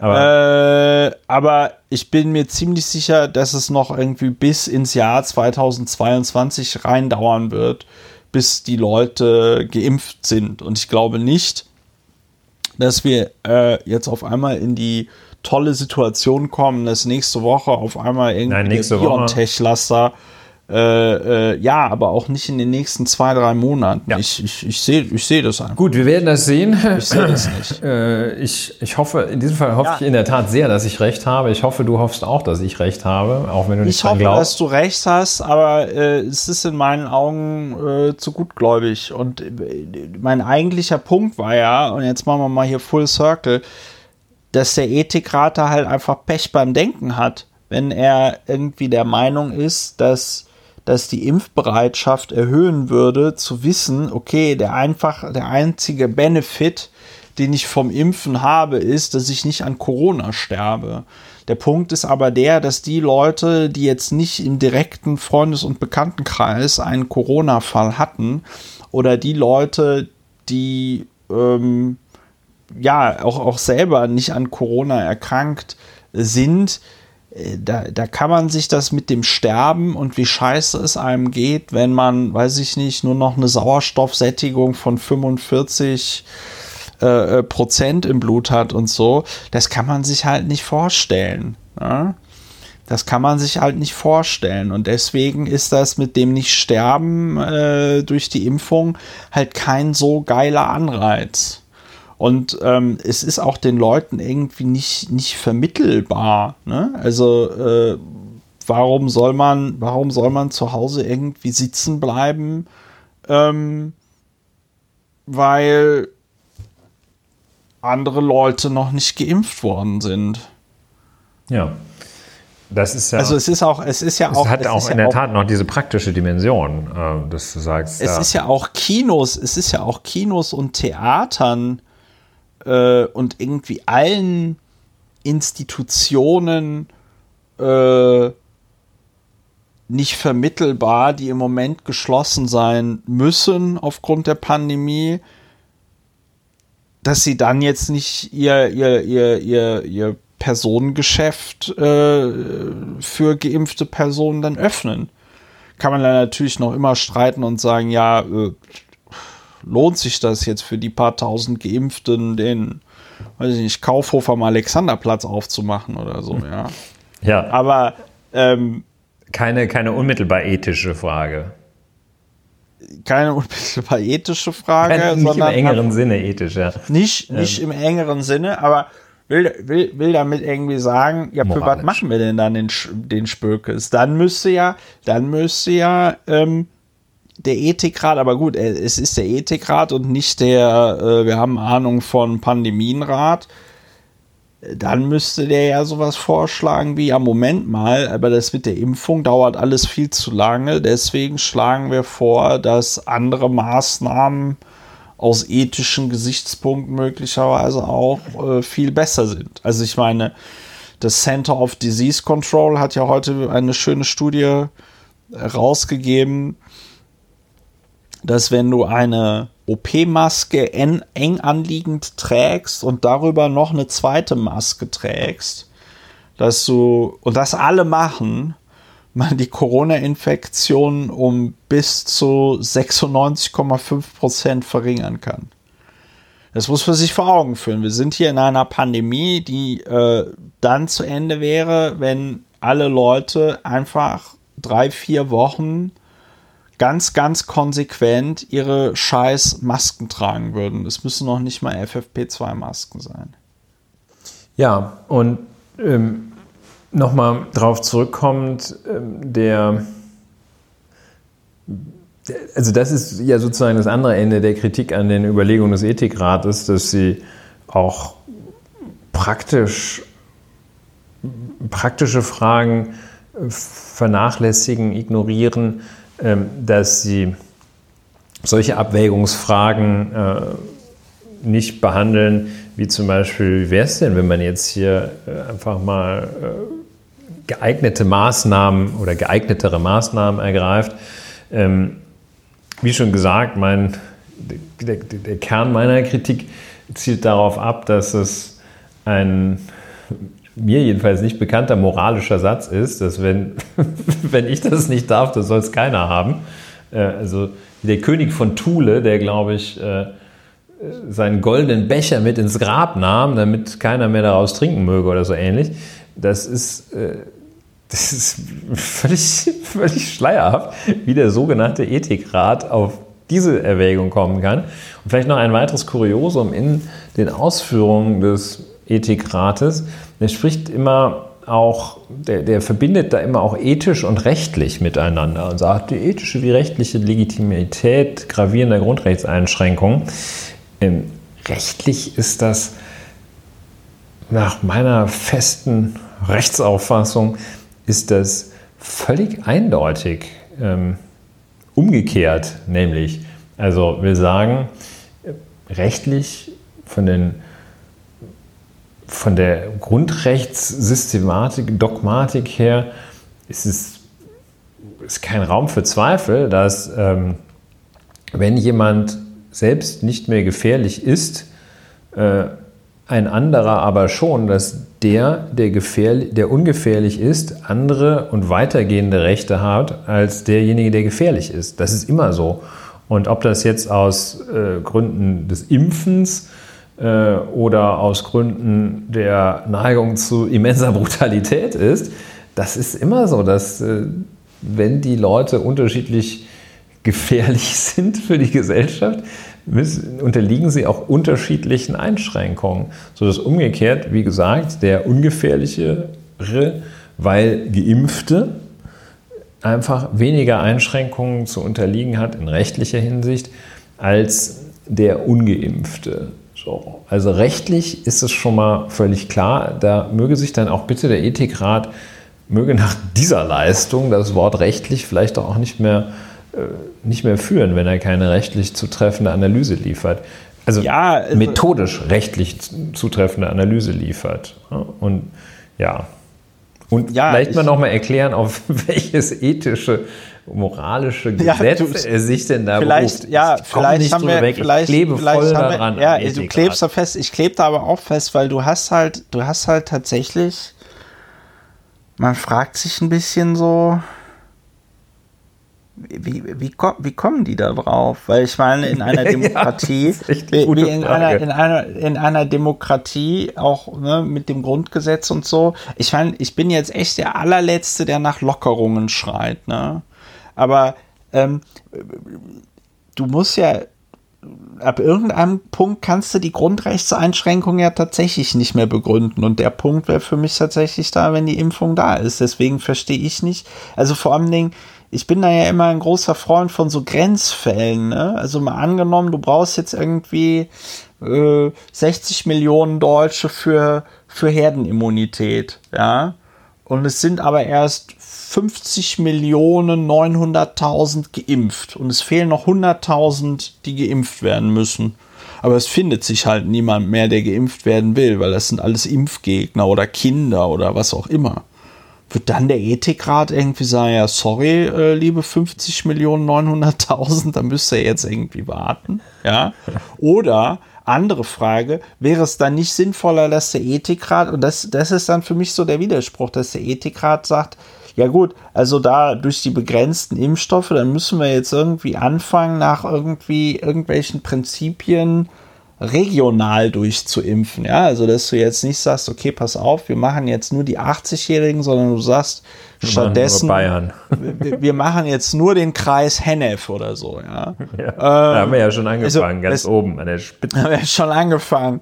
Ähm, und das wären ja alles so Erwägungen und deswegen ist mir das, deswegen sind mir da diese Abgrenzungen nicht klar. Ja, also wie, äh, wie passt das in deren sonstige Argumentation zu sagen, ja, also äh, da müssen wir alle warten, bis alle irgendwie äh, durchgeimpft sind.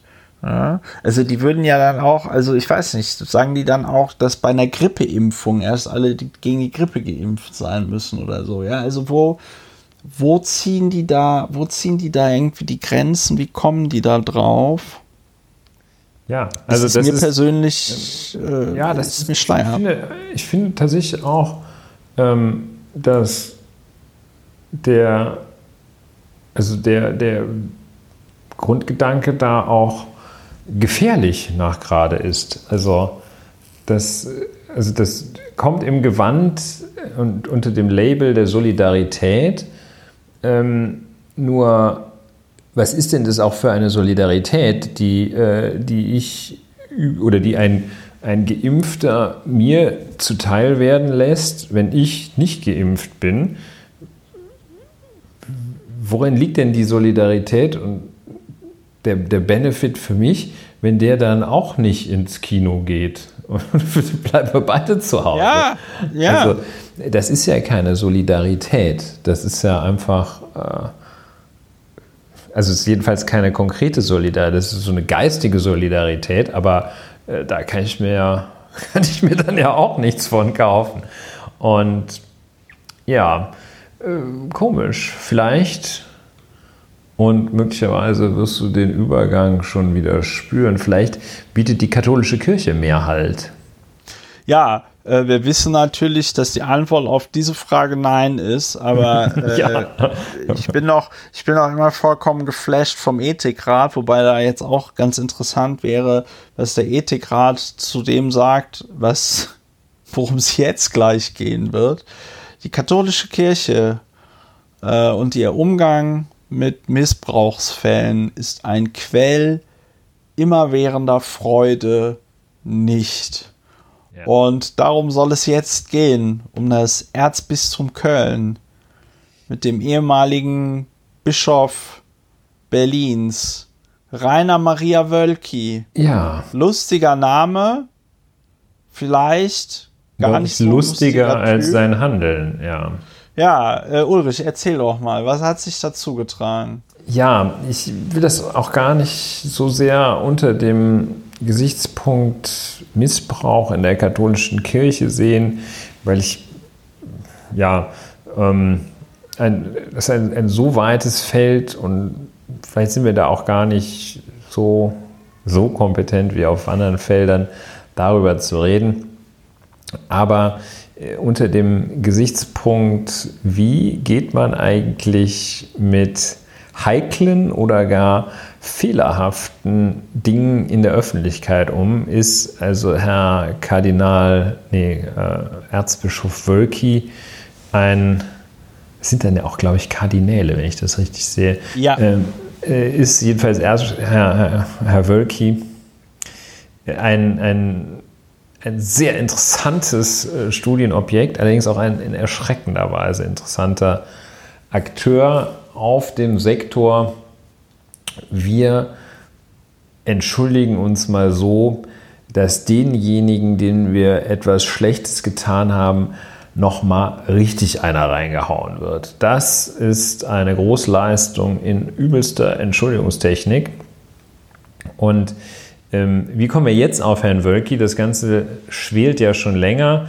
Ähm, Herr Wölki hat jetzt bei dem sogenannten synodalen Weg, äh, das ist wohl auch so eine, ein, wie so ein Reformversuch, nennen wir das jedenfalls, ähm, im Erzbistum Köln rumpelt es ganz, ganz gewaltig. Denn äh, Kurzfassung, die Maßnahmen zur Aufarbeitung eines auch dort äh, verbreiteten einer Missbrauchsproblematik sahen, bestanden darin, dass ein Rechtsgutachten geschrieben wurde von einer Münchner Kanzlei, die sich auf dem Gebiet schon hervorgetan hatte, jedenfalls Expertise hatte. Und dieses Rechtsgutachten äh, sollte als äh, Missbrauchsaufarbeitung und offenes äh, Dokument dann ähm, dem Ziel eben jener Missbrauchsaufarbeitung dienen. Das äh, Gutachten wurde dann nicht veröffentlicht, äh, auf Initiative nicht zuletzt von Herrn Wölki, äh, die dagegen jedenfalls vordergründig datenschutzrechtliche Bedenken geltend machen, machten und die Rechte ähm, darin erwähnter, die Persönlichkeitsrechte darin erwähnter äh, Menschen gefährdet sahen. Und dann geht es so hin und her und ähm, äh, es wird so, ein, wird so versucht, dann doch darüber zu reden, aber diejenigen Journalisten, innen vor allem, die das dann zu Gesicht bekommen sollten, die sollten dann gleichzeitig zur Verschwiegenheit verpflichtet werden. Also ganz, ganz merkwürdige Vorgänge. Ähm, die jetzt hier aufzudröseln und zu analysieren zu weit ginge, dann auch irgendwie zu unerfreulich ist. Aber zu konstatieren ist dann doch, dass es jedenfalls ganz gewaltig kracht dort im Erzbistum Köln und äh, die Katholiken, die katholischen Menschen dort äh, auch sehr verstört sind.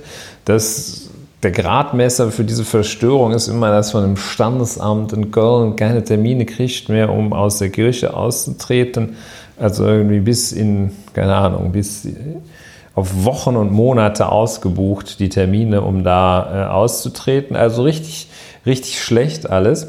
Und ähm, dann muss man sagen, ähm, hat Herr, Herr Wölki den, den Gipfel seiner Entschuldigungstätigkeit schon sehr, sehr Entschuldigungstätigkeit Entschuldigungs sehr gut. Versuche, äh, ähm, den hat er schon in der Christmette äh, erreicht.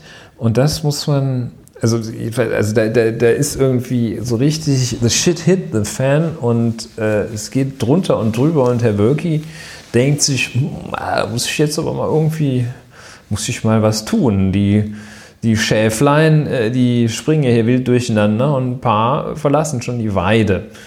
Und dann sagt er in der Christmette, was die von sexueller Gewalt Betroffenen und sie, Gemeinde, in den letzten Tagen und Wochen vor Weihnachten im Zusammenhang mit dem Umgang des Gutachtens zur Aufarbeitung von sexualisierter Gewalt in unserem Erzbistum, was Sie an der Kritik darüber und insbesondere auch an der Kritik an meiner Person ertragen mussten, für all das bitte ich Sie um Verzeihung.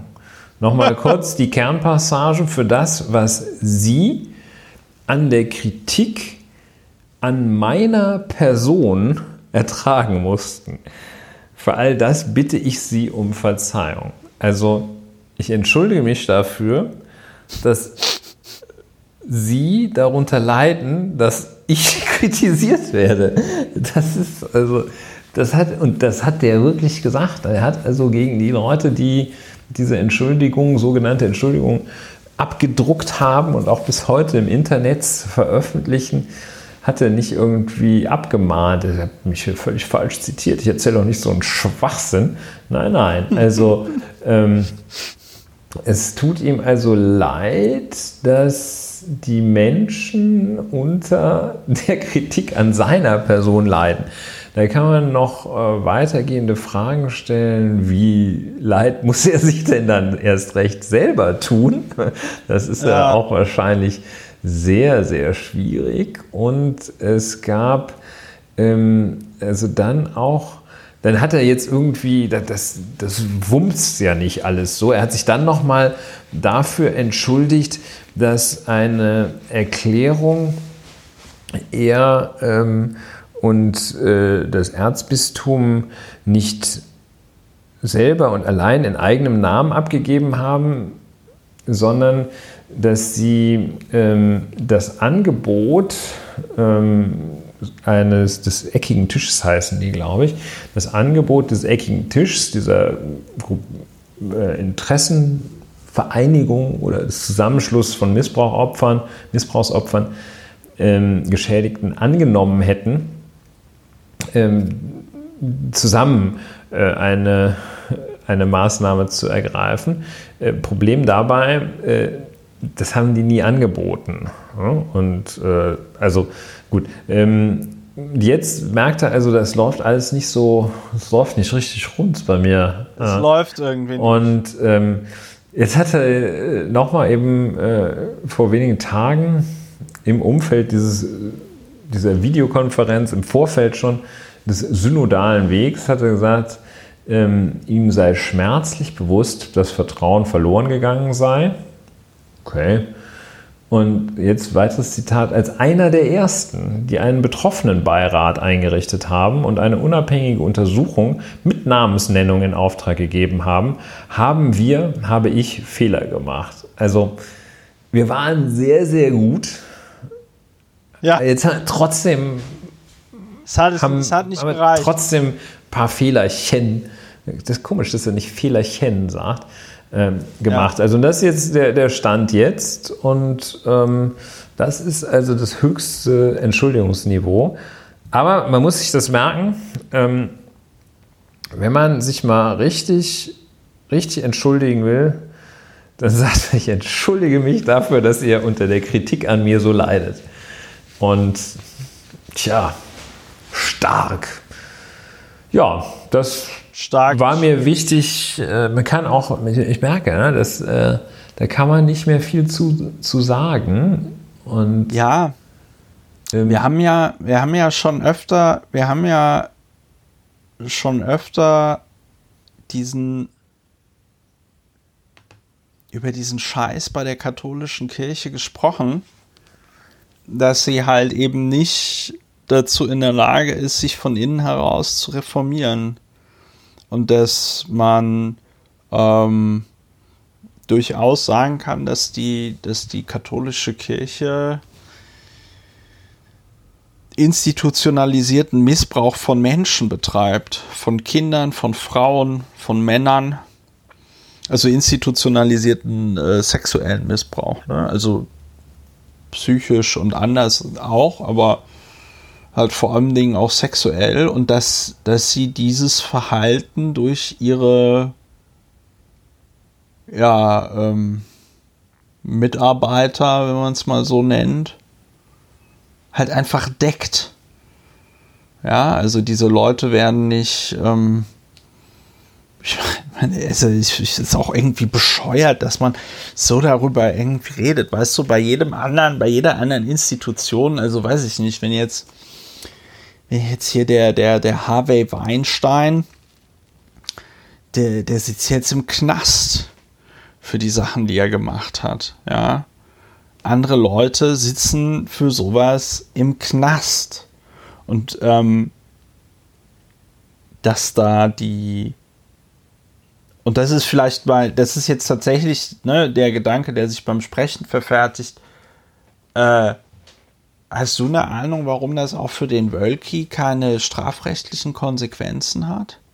Ist das da nicht, wenn da ist von viel sowas Verjährung bei und äh ja, ja, aber es ist doch trotzdem diese Nummer, wenn du von einer, wenn du von einer, da, da musst du das vielleicht noch mal erklären. Aber es gibt doch Straftaten, wenn du von deren Begehung erfährst und, und dich dann da quasi nicht gegenüber den Strafverfolgungsbehörden äußerst, bist du doch direkt mit im Boot? Zunächst mal nein. Also im, die ganz weitgehende und ganz überwiegende Regel ist, dass du, und zwar niemand, äh, verpflichtet ist, Straftaten zu melden, sozusagen. Also äh, du darfst nicht aktiv verhindern, dass jemand bestraft wird, aber du bist auch nicht verpflichtet, ähm, für Ermittlungen, für Strafverfolgung zu sorgen. Also, Wie wenn du mir jetzt, also wenn, Moment, jetzt, Moment, wenn, wenn du mir erzählst, wenn mir, wenn du mir Nee, erzählst, ein anderes Beispiel, wenn mir, wenn mir jemand erzählt, er hat einen Mord begangen, dann Ja. muss ich nicht zur Polizei Dann musst du gehen nicht und zur sagen, Polizei Äh, nicht? ja, nicht. Musst du nicht zur Polizei gehen. Wenn du den den allerdings, Wölki?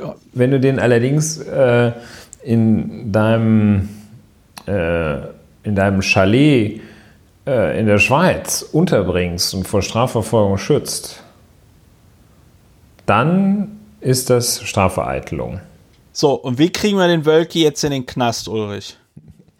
Ja, äh, kommen wir gleich drauf. Ähm, der, also rechtlich und zumal strafrechtlich äh, lässt er sich da gar nicht zu Schulden kommen. Das ist, äh, das ist nun mal so.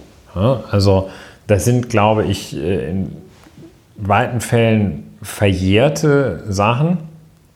Ähm, wenn er jetzt eine Aufklärung mit anstößt und äh, dann hinterher verschleiert, ist auch das äh, also völlig unerträglich, aber es ist alles strafrechtlich irrelevant. Die Sachen sind auch so lange her, dass die, äh, da ist also kein Beispiel dabei, in dem eine Straf, soweit ich weiß, in dem eine Strafverfolgung überhaupt auch nur von irgendjemandem in Betracht gezogen würde. Also das ist, strafrechtlich ist das alles weg. Und ähm, es ist alles längst vorbei. Nicht zuletzt, weil die halt jahrzehntelang äh, die Täter gedeckt haben und äh, den, Herrn, den Herrn Pfarrer dann da äh, schön ins, äh, ja, in den Kindergottesdienst in der Nachbargemeinde geschickt haben. Und ja, und deshalb macht er sich, macht Herr Wölki sich an keiner Stelle irgendwie strafbar. Ja, Punkt. Dafür ist es halt auch viel zu spät. Ne? Äh, Das äh, ist, wie gesagt, alles vorbei.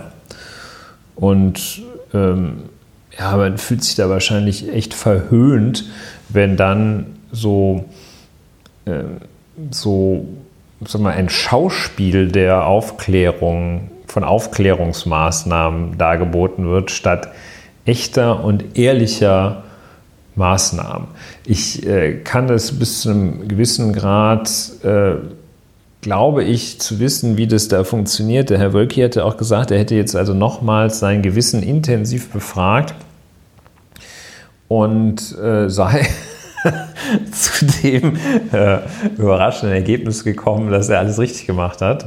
Mhm. Ja. Was also damals einen Fall, in den er persönlich involviert sein soll, betrifft, in dem er, Herr Wölki, nämlich einen Fall von Missbrauch nicht in der gebührenden Art und Weise weiter verfolgt, weiter gemeldet haben soll.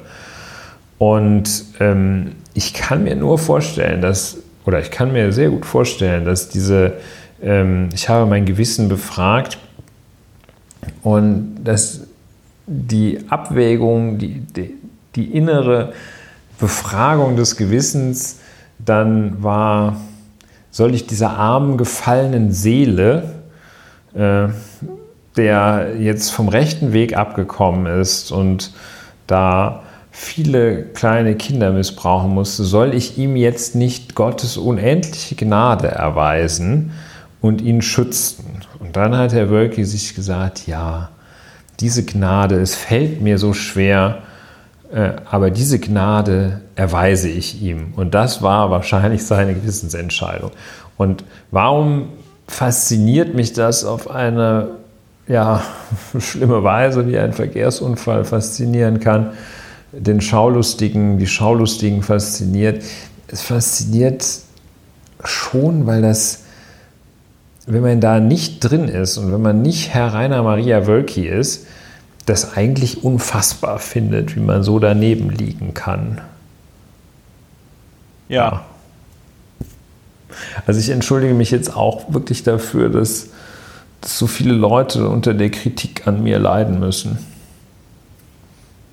Das ist alles, das ist alles irgendwie sehr, das ist alles sehr Das ist bedauerlich. Bizarr, ne? Also das ist Äh, grotesk. Also, ich, ich, also Entschuldigung, also ich, ich meine, wir haben das, ich habe das hier schon öfters in diesem, äh, Auf diesem Sender, in diesem Pod, auf diesem Sender, auf diesem, in diesem Podcast irgendwie gesagt, ne? Aber ich meine, mein, der Tag, an dem ich damals äh, aus der, aus der katholischen Kirche ausgetreten bin, war 2012, als die, war das dieser Pfeifer? Das frage ich dann auch jedes Mal. Auf jeden Fall, als die wieder, als die wieder bei so einer, als die wieder bei so einer ähm, Missbrauchsgeschichte, diese vorher, wo sie mir vorher mit großem Tamtam angekündigt hatten, ja, ja, das klären wir alles auf, wo sich dann halt irgendwie rausstellte, ja, äh, Arschlecken 250, den Typen, den sie da als Sonderermittler eingesetzt haben, äh, hat halt hingeschmissen, weil er gesagt hat, ey Leute, ich stelle euch hier keinen Persilschein aus, ja, das ist hier nicht dafür da, äh, damit dann nachher der Eindruck entsteht, ihr habt alles richtig gemacht. Und ich verstehe, ich verstehe halt nicht, ähm, oder anders, ich kann an dieser Stelle nur sagen, wenn ihr noch, solltet ihr noch Mitglied der katholischen Kirche sein, tretet halt einfach aus. Ne? Äh, das, das, das, geht, das geht halt einfach nicht. Das geht halt auf keine Kuhhaut. Also einmal, einmal der Umgang der Kirche, aber dann auch immer der, der Umgang der konkret dafür verantwortlichen Leute, ähm, das ist ja, das ist ja noch schlimmer als die Ausreden, die du von der Politik-TM hören, äh, zu hören bekommst, wenn irgendwas falsch läuft. Ne? Also ich meine, da kann man sich ja freuen, dass Rainer Maria Wölki nicht für fürs Impfen in Deutschland verantwortlich ist. Ja. Also, äh, ich kann ja schon sagen, wen Rainer, ich habe einen Verdacht, wen er zuerst geimpft hätte. Wenn er zuerst geimpft hätte, wenn er für das, für die Zufalls, für die Zufallsmethodik verantwortlich gewesen wäre, die aussucht, wer zuerst geimpft wird. Ja. Ja, also ich, also ja, ich, das ist eigentlich, also das ist so ein, es ist ein sehr, es ist auch ein sehr ekel, ekelhaftes Thema. Ja, Also, ja. aber ich frage mich, ich frage mich aber, ich frage mich aber tatsächlich, woran, woran liegt das, dass diese Institution äh, damit so wegkommt? Also, ich meine, mal angenommen, wir würden, wir würden jetzt eine Institution erfinden, wo es regelmäßig zu sexuellem Missbrauch von Kindern und Jugendlichen und Frauen und Männern kommt, ja die es immer nicht hinbekommt, diesen Missbrauch aufzuklären, die die Leute, die für den Missbrauch verantwortlich sind, nicht zur Rechenschaft zieht, sondern einfach irgendwo in eine Nachbargemeinde versetzt und so. Da, da würden doch alle Leute irgendwie sagen, sag mal, seid ihr wahnsinnig? Was ist das für ein Verein? Er muss doch sofort verboten werden. Ja. Was, Ja. was, was, was ist da los? Und ich verstehe nicht, warum gibt es da keine, weiß ich nicht, warum gibt es da keine Hausdurchsuchungen, warum gibt es da keine Festnahmen, warum gibt es da kein. Ich verstehe es einfach nicht. ja, wie funktioniert sehr das? unbefriedigend, äh, dass Weil da alle die Klappe halten. Nee, aber es ist, das ist jetzt tatsächlich eine ernst gemeinte Frage. Das ist keine rhetorische Frage. Wie funktioniert das? Weil da immer alle die Klappe halten, so lange bis es verjährt ist. Ja, richtig. Und also mit äh, in, in Teilen sind ja nicht, nicht nur bezogen auf die katholische Kirche, aber äh, die Verjährungsfristen sind ja über die Jahre sind die ja äh, schon verbessert worden. Also insbesondere, dass der Beginn der Verjährung erst zu einem höheren Lebensalter eintrat, mit 18 im Zweifel. Ähm, und du nicht gesagt hast, okay, also wir machen zwar für diese schweren Straftaten eine lange Verjährungsfrist, aber die beginnt mit Vollendung der Tat. Du sagst ja prima, ne? also es braucht ja dann den, das dreijährige Kind und äh, dann kommt zehn Jahre, mit 13 ist das dann verjährt. Ähm, und also die, mh, hm, ja, die Missbrauchsfälle liegen in vielen Fällen zeitlich sehr weit zurück.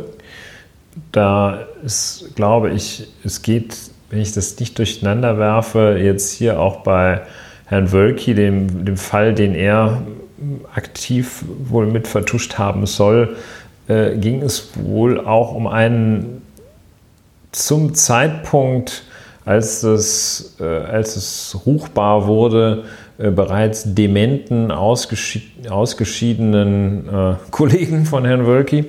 Ähm, ja, das sind halt lange zurückliegende Vorgänge. Äh, es deutet ein bisschen was darauf hin, dass, äh, ja, dass der Laden sich dann tatsächlich doch selber abschafft. Jedenfalls in Köln ist man auf dem Weg dazu. Und ja, dann können finde, die die Trümmer verwalten. Ja. Ich finde, wir sollten den Kölner Dom abreißen und an seiner Stelle den Palast der Republik dorthin bauen. Ja, du, ich möchte dir fast ah. sagen, so schön wird es heute nicht mehr. Und das ist ja beinahe ein Schlusswort. Das ist ein schönes Schlusswort. Ja, also, äh, liebe Leute, ähm, wenn ihr noch Mitglied seid in der katholischen Kirche, tretet aus. Äh, sollen wir nicht am Ende noch ein bisschen Überstreuer machen? Äh, Impeachment? Kann man Doppelwirkung also nur ganz, nur, kann man einen nur Toten ganz, töten? Und nur ganz, nur ganz kurz. Ja, dann lass drüber streuen.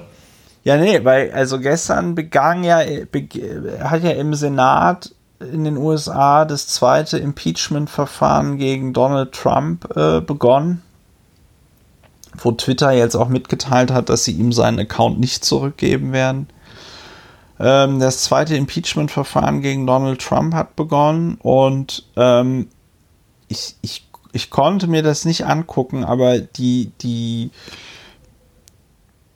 das Eingangsstatement von Donald Trumps Anwalt muss wohl sehr bizarr gewesen sein. Und ähm, ein Kommentator von der New York Times kommentierte das dann so, also zu irgendeinem Punkt der, des, des, dieser Rede des Anwalts von Donald Trump, kommentierte er das so, dies ist vielleicht ein guter Zeitpunkt, um darauf hinzuweisen, dass Donald Trump große Schwierigkeiten hatte, sein Legal-Team für dieses Impeachment-Verfahren zusammenzustellen, weil der muss, also der muss alles, der muss da alles gesagt haben, außer irgendeine sinnvolle Verteidigung. Und ähm, später, später ist er dann bei diesem, bei diesem Hassprediger von Fox News, diesem Sean Hannity, aufgetreten und sagte dort allen Ernstes, ja, die Demokraten, die hätten ja auch ganz viel hasserfüllte Rhetorik und so immer gebracht. Nur sei es halt so, dass sie nicht im Gegensatz zu Donald Trump dann so eine motivierte Basis haben, die dann auch die, ähm, die dann auch äh, den Worten Taten folgen lassen. Wo ich mir so gedacht habe, yo, das ist genau, das ist genau das, was man von dem Verteidiger einer Person hören möchte, der gerade vorgeworfen wird, eine gewaltsame, einen gewaltsamen Putsch angestiftet zu haben. Ja. Ähm, ja, das ist, das ist im Grunde genommen alles, was ich zum Thema Impeachment gegen Donald Trump äh, sagen wollte. Ja, also das ist auch, finde ich, ein sehr interessanter Aspekt, dass die Zusammenstellung des Legal Teams wohl auf große Schwierigkeiten gestoßen ist, was ein bisschen für den Anstand der, der Kolleginnen und Kollegen in den Vereinigten Staaten von Amerika spricht, dass sie halt jetzt auch nicht wirklich jeden Scheiß mitmachen und dass sie sich da ja wirklich geschlossen verabschiedet haben, als der die Strategie seiner Verteidigung im Wesentlichen wohl darauf stützen wollte, dass die Wahl gestohlen sei. Und da hat er gesagt, ja, und die Truppe, die er jetzt zusammengestellt hat, ähm, die sind also, sind also auch so notorische, ähm, es ist als, als, äh, als Spezialisierung ist es nicht verkehrt, ähm, aber ähm, in diesem Fall äh, ungeeignet. Das sind also wohl auch notorische ähm, Sex-Offender-Defender. Also äh, so der eine ähm, war also bei äh, lange mit Jeffrey Epstein äh, Verteidigung wohl befasst, äh, der sich ja, die ja durch den Suizid des Mandanten beendet wurde. Und ähm, ja, warum er jetzt dann also ausgerechnet solche Schlägertypen da gewählt hat, äh, mag verständlich sein, ist aber natürlich auch nicht gerade edel und gut und sinnvoll. Ja, und der Donald einfach äh, auch doppelter Rekordhalter. Ne? Der erste US-Präsident, der nach, der zweimal und dann einmal nach Ende seiner Amtszeit ähm, dann impeached wurde. Ja, zentrale Rechtsfrage wohl. Zunächst einmal kann man impeachen, auch wenn die Amtszeit beendet ist. Äh, es gibt einen Präzedenzfall aus dem 19. Jahrhundert mit einem Verteidigungsminister. Ähm, dieser Präzedenzfall besagt, ja, man kann impeachen, auch wenn das äh, wenn die Amtszeit beendet ist. Ähm, der hatte nämlich, der hatte offenbar so viel Mist gebaut, ähm, dass ihm ziemlich klar war, das geht nicht gut für dich aus, Junge. Und der ist dann zurückgetreten und dann haben die gesagt, ja, ja, okay, kannst zurücktreten. Impeachment läuft aber weiter, was wohl auch für Minister galt oder sogar noch gilt. Und ja, also ich meine jetzt bei einer ersten oberflächlichen Bewertung kann man sagen, ähm, selbstverständlich gilt es auch nach dem Ende der Amtszeit, ähm, sonst äh, also so ein funktionales Argument, denn sonst, äh, wenn man mal berechnet, ja. also Impeachment dauert zwei Monate, dann könnte der, also gerade zum Ende seiner Amtszeit, könnte er es nochmal richtig krachern lassen, so wie es ja der Donald gemacht hat, äh, ohne, ohne Sanktionen fürchten zu müssen. Denn ja. wenn ich es weiter richtig verstehe, dann äh, gibt es ja eine sehr, sehr weitgehende Immunität äh, für den US-Präsidenten äh, ja, für die Dauer seiner Amtszeit, obviously. Sonst könnte der am Ende in der Tat nochmal versuchen, äh, sich bewaffnet im Amt zu halten und könnte dann nicht impeached und strafrechtlich auch nicht belangt werden. Naja, also, also mh, hm, das ja. ist also zwei, zwei Anmerkungen dazu. Also erste Anmerkung, Donald Trump wurde schon zum zweiten Mal impeached. Äh, das macht ja der Kongress und der Senat macht dann quasi ein Gerichtsverfahren darüber, was die Konsequenzen dieses Impeachments äh, quasi sind. Ja, also wird er dann auch noch verurteilt, hat das dann irgendwie Konsequenzen oder nicht? Und das zweite, und ich glaube, das ist halt ganz interessant, ich bin mir gar nicht sicher, ob der äh, amerikanische Präsident tatsächlich eine Immunität hat, wie das hier tatsächlich per Verfassung Abgeordnete zum Beispiel haben, oder ob das einfach so ein so eine Festlegung ist, weil das war ja ganz interessant bei diesem Müller, der diesen Müller-Report gemacht hat. Der sagte ja immer, ja, also dieser Report ist jetzt keine, das ist jetzt kein Freispruch für Donald Trump, sondern es ist eine Standing Policy des Department of Justice, also des Justizministeriums in den USA, dass man nicht gegen einen amtierenden Präsidenten ermittelt. Ja, und heute hatte ich noch eine Push-Nachricht äh, von der New York Times bekommen.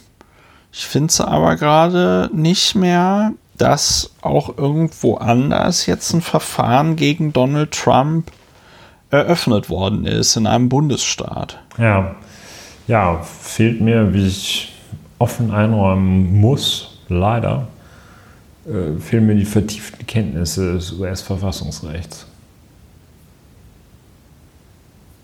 Ja, ist ja nicht schlimm. Das war ja jetzt auch nur als Überstreuer zum Schluss gedacht, damit wir auch mal über ein schönes Thema reden. Ja. Jedenfalls ist er nicht mehr im Amt und das ist auch gut so. Ich bin so entspannt seit Donald Trump nicht. Also ich bin aus anderen Gründen natürlich total unentspannt, ne? Hallo Pandemie und so, aber also ich muss sagen, dass, dass Donald Trump nicht mehr Präsident ist, das hat dann doch schon sehr zu meiner Entspannung beigetragen. Ja, das trägt in der. Tat sehr aktiv also auch, dass zum der, Wohlbefinden auch bei. dass, ja, auch dass der nicht mehr auf Twitter ist und so, ne? Also wirklich ganz, ganz großartig. Weil vorher hattest du ja, wurdest du ja, ich, hab, ich bin dem ja nicht mehr gefolgt, ne? Aber vorher wurdest du ja jeden Tag mit irgendeiner Obszönität konfrontiert, die der da wieder von sich gegeben hat. Oh, Freunde Ja. der Nacht. Schön. Die Hoffnung Schön. am Horizont. Die Hoffnung am Let's Horizont. call it a day. Let's Call It a Day, Lauer und Wena, meine Damen und Herren, der Podcast der Hoffnung. Das war die 88. Folge von Lauer und Wena, dem Podcast gegen Pech beim Denken und zur Bewältigung der Gesamtsituation. Ich hoffe, beziehungsweise wir hoffen, dass es euch, liebe HörerInnen, gefallen hat. Wenn ihr Wünsche, Anregungen und Feedback habt, schreibt uns per E-Mail oder auf dem Kurznachrichtendienst Twitter. Alle Informationen stehen auf der Webseite. Und hört auf Moritz. Moritz hat vollkommen richtig gesagt, äh, die Leute sollen einfach bezahlen. Äh, und ansonsten kommt gut durch die Restwoche. Wann immer ihr das hört, bleibt gesund und äh, macht es gut. Und dann hören wir uns demnächst wieder bei Lauer und Wiener. Tschüss. Tschüss.